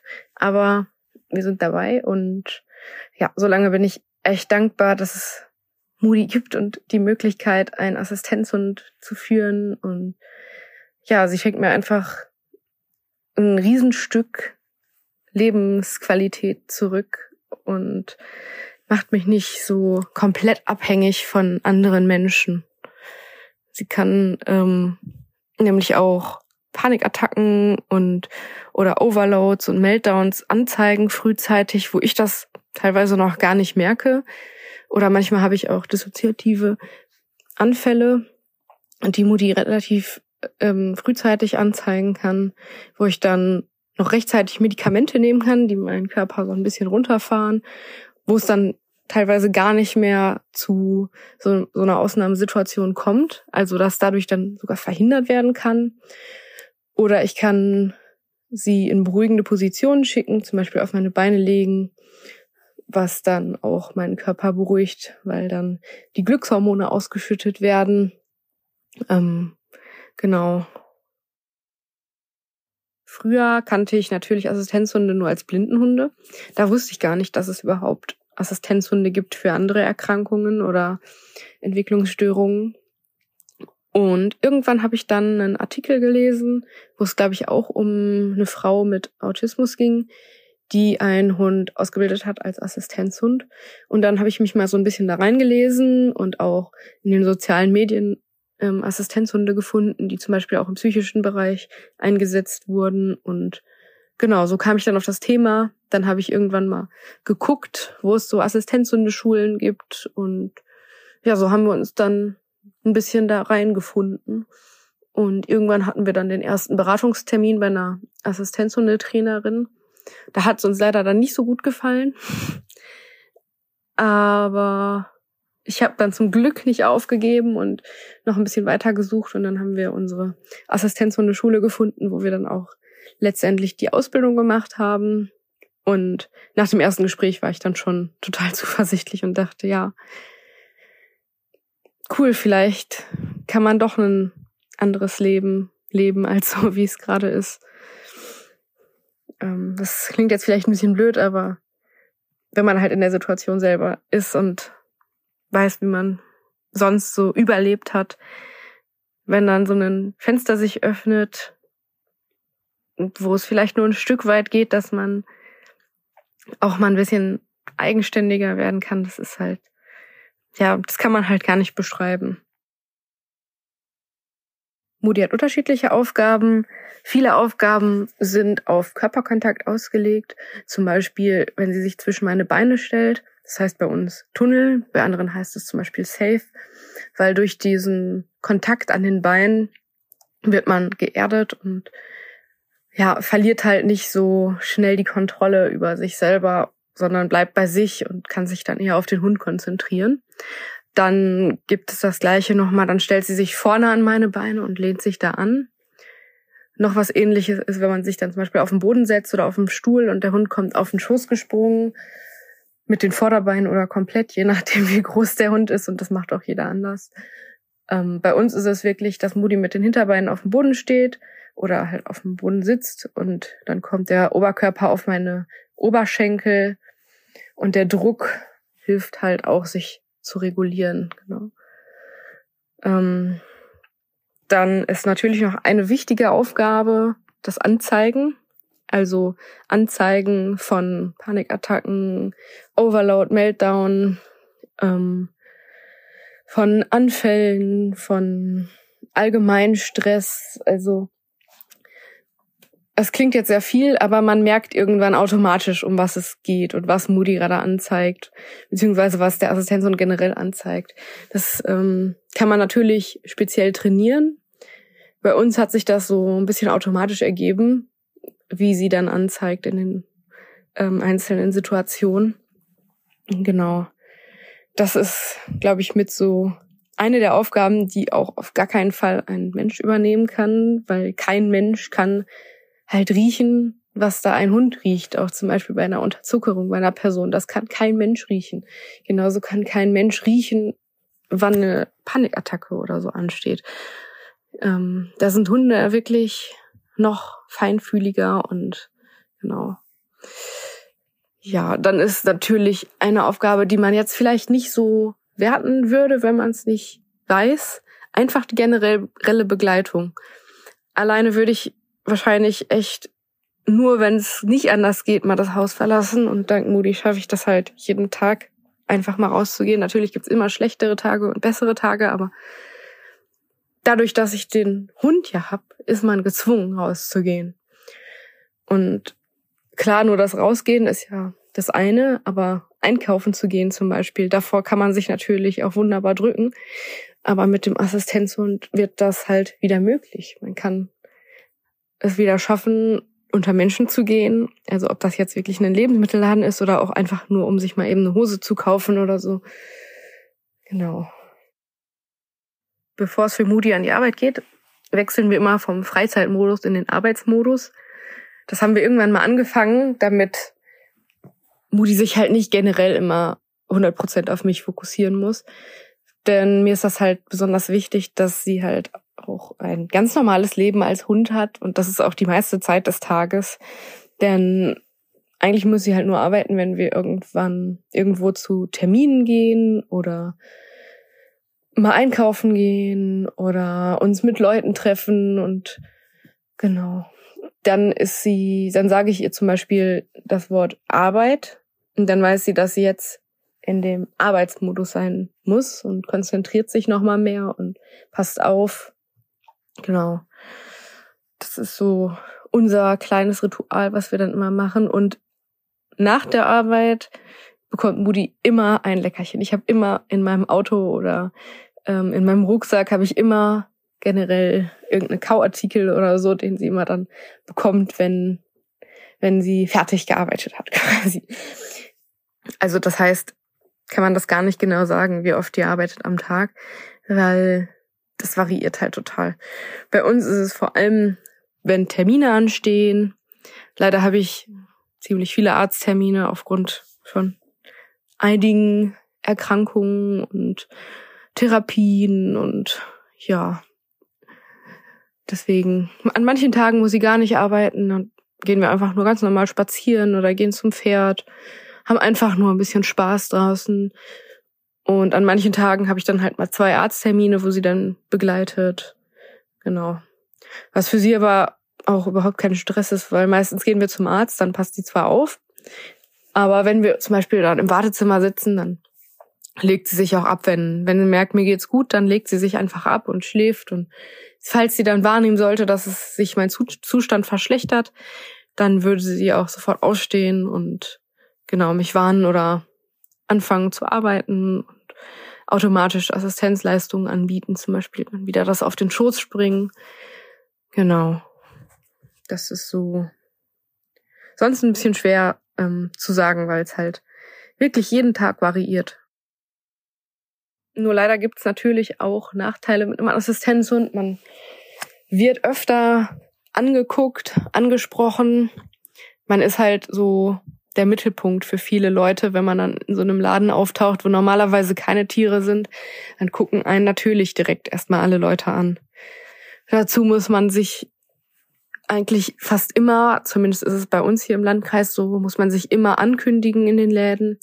Generell, wenn wir in den Supermarkt gehen, wo wir noch nie waren, gehen wir immer direkt erstmal zu den Verkäufern oder an die Info und kündigen uns an und zeigen dann die Ausbildungsunterlagen und so, ähm, dass wir halt da einkaufen gehen, jetzt mit dem Hund, damit sich niemand beschwert. Und genau, bei Arztpraxen haben wir auch sehr viele Zutrittsprobleme leider. Da kündigen wir das immer direkt mit dem Termin an. Wenn wir den Termin machen, sagen wir immer direkt, dass wir mit einem Assistenzhund kommen oder ich halt mit einem Assistenzhund komme. Was dann oft leider zu Diskussionen führt, weil viele das Thema Assistenzhund nicht kennen und dann erstmal daran denken, natürlich, man würde seinen Haushund mitnehmen, was aber natürlich nicht der Fall ist. Ähm, ja, da muss man leider dann immer sehr viel aufklären auch so im Alltag muss man richtig viel aufklären. Deswegen habe ich auch angefangen, das bei Instagram zu machen, dass ich bei Instagram Beiträge schreibe zu Assistenzhunden, weil ich das Gefühl habe, dass leider das in der Gesellschaft noch nicht so ähm, bekannt ist. Also ist es auch nicht. Ähm, natürlich, weil auch relativ wenig Leute einen Assistenzhund führen. Das Thema ist ja noch relativ neu. Ist auch verständlich natürlich. Ähm, genau. Aber durch Instagram zum Beispiel konnten wir schon viele Leute erreichen, die dann zum Beispiel auch mitgeholfen haben, aufzuklären. Wo ich dann zum Beispiel eine Arztpraxis hatte mir mal geschrieben, dass sie jetzt auch aufgeklärt sind und das vorher gar nicht kannten.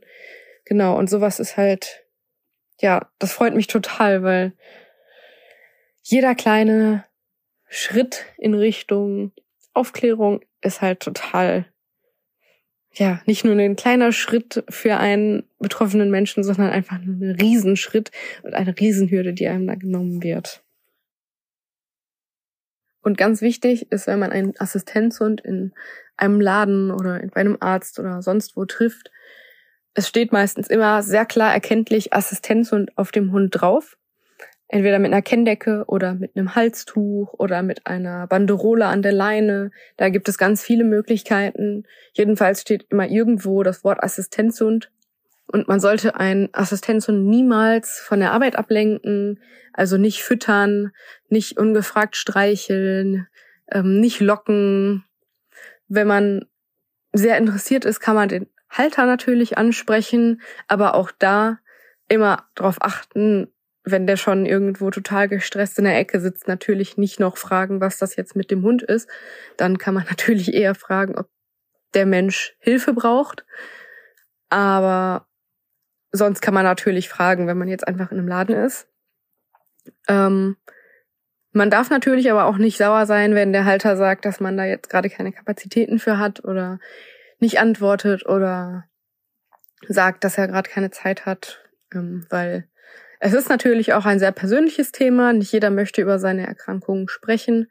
Und da muss man auch dann Respekt für haben. Für die Zukunft wünsche ich mir natürlich, dass das Thema Assistenzhund und auch nicht sichtbare Behinderungen im Alltag bekannter werden und man somit weniger Zutrittsprobleme hat, weniger Diskussionen, weniger Vorurteile, dass man einfach akzeptiert wird, wie man ist und auch nicht blöd angestarrt wird oder womöglich sogar noch angemeckert wird, weil man den Hund irgendwo mit hinbringt, sondern dass es da mehr Verständnis gibt und genau, mehr Offenheit und einfach mehr Wissen. Menschen ohne Assistenzhund oder nicht betroffene Menschen können sich auf jeden Fall auch stark machen für Assistenzhunde und da unterstützen, dass es mehr Aufklärungen gibt im Alltag. Es gibt dieses Projekt, das heißt Pfotenpiloten.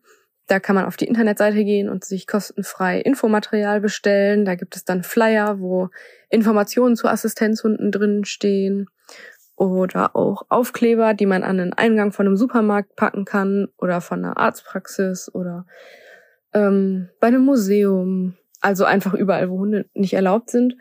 Natürlich muss man das immer absprechen mit den jeweiligen Läden und ähm, Einrichtungen. Aber das ist zum Beispiel schon mal ein Riesenschritt, wenn jemand da mithelfen würde.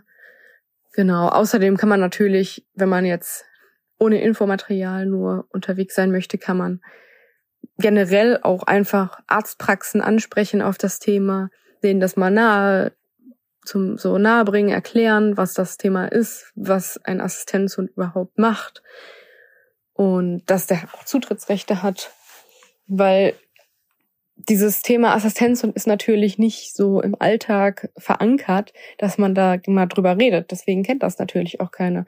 Und einfach, wenn das Thema so ein bisschen mehr in, in den Fokus gerät bei Leuten oder einfach ein bisschen mehr auch in Gespräche, ähm, in Gesprächen auftaucht, das hilft natürlich schon dadurch einfach, dass es bekannter wird. An alle, die jetzt Interesse an Assistenzhunden haben oder sich die Frage stellen, ob das für einen in Frage käme, kann ich empfehlen, das mit den behandelten, behandelnden Ärzten als erstes zu besprechen und da sich zu überlegen, wo ein Hund da helfen könnte, mit welchen Aufgaben vor allem auch, ob das Sinn machen würde. Dann, wenn man eventuell in Therapie ist, mit dem Therapeuten nochmal sprechen, weil der kennt einen natürlich auch noch mal besser, der kennt die Erkrankungen gut. Da kann man dann auch noch mal sich beraten lassen. Wenn alle dafür stimmen, kann man sich dann mal auf die Suche machen nach einem Trainer oder einer Assistenzhundeschule und die könnte einem einen dann beraten, ob das dann auch wirklich final in Frage käme, wie man das umsetzen könnte, genau, was da auf einen zukommt und genau. Und man sollte auf jeden Fall die ganze Zeit im Hinterkopf haben, dass der Assistenzhund nicht kommt und alles ist toll, sondern wenn man einen Welpen holt, muss man natürlich erstmal damit rechnen, dass die ersten ein bis zwei Jahre nur Training sind. Da wird der Hund einem, einen noch kaum unterstützen können. Ähm, je nach Hund natürlich auch, je nachdem, welche Probleme es mit sich bringt. Ähm, dann muss man damit rechnen, viel diskutieren zu müssen, dass man mehr in den Fokus gerät bei den Leuten, wenn man den Hund dabei hat. Und ganz wichtig, eine unsichtbare Erkrankung wird dadurch sichtbar. Das ist nun mal leider ein, eine Tatsache. Natürlich weiß man nicht, welche Erkrankung man hat, aber es ist auf jeden Fall sichtbar, dass man irgendeine Einschränkung hat.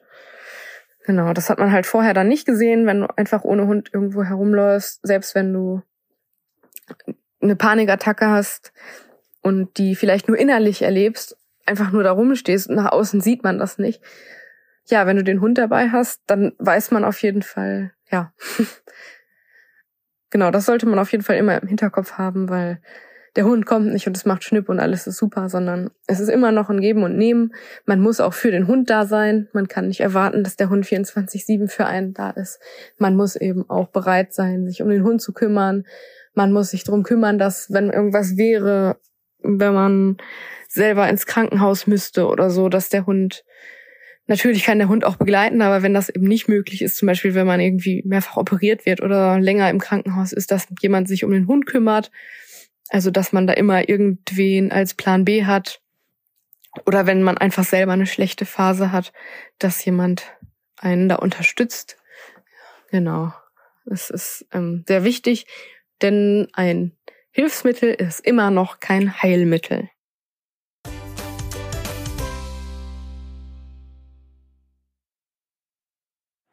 Ja, und allmählich kommen wir auch zum Ende unserer Podcast-Folge, zum Ende des Themas Assistenzhunde.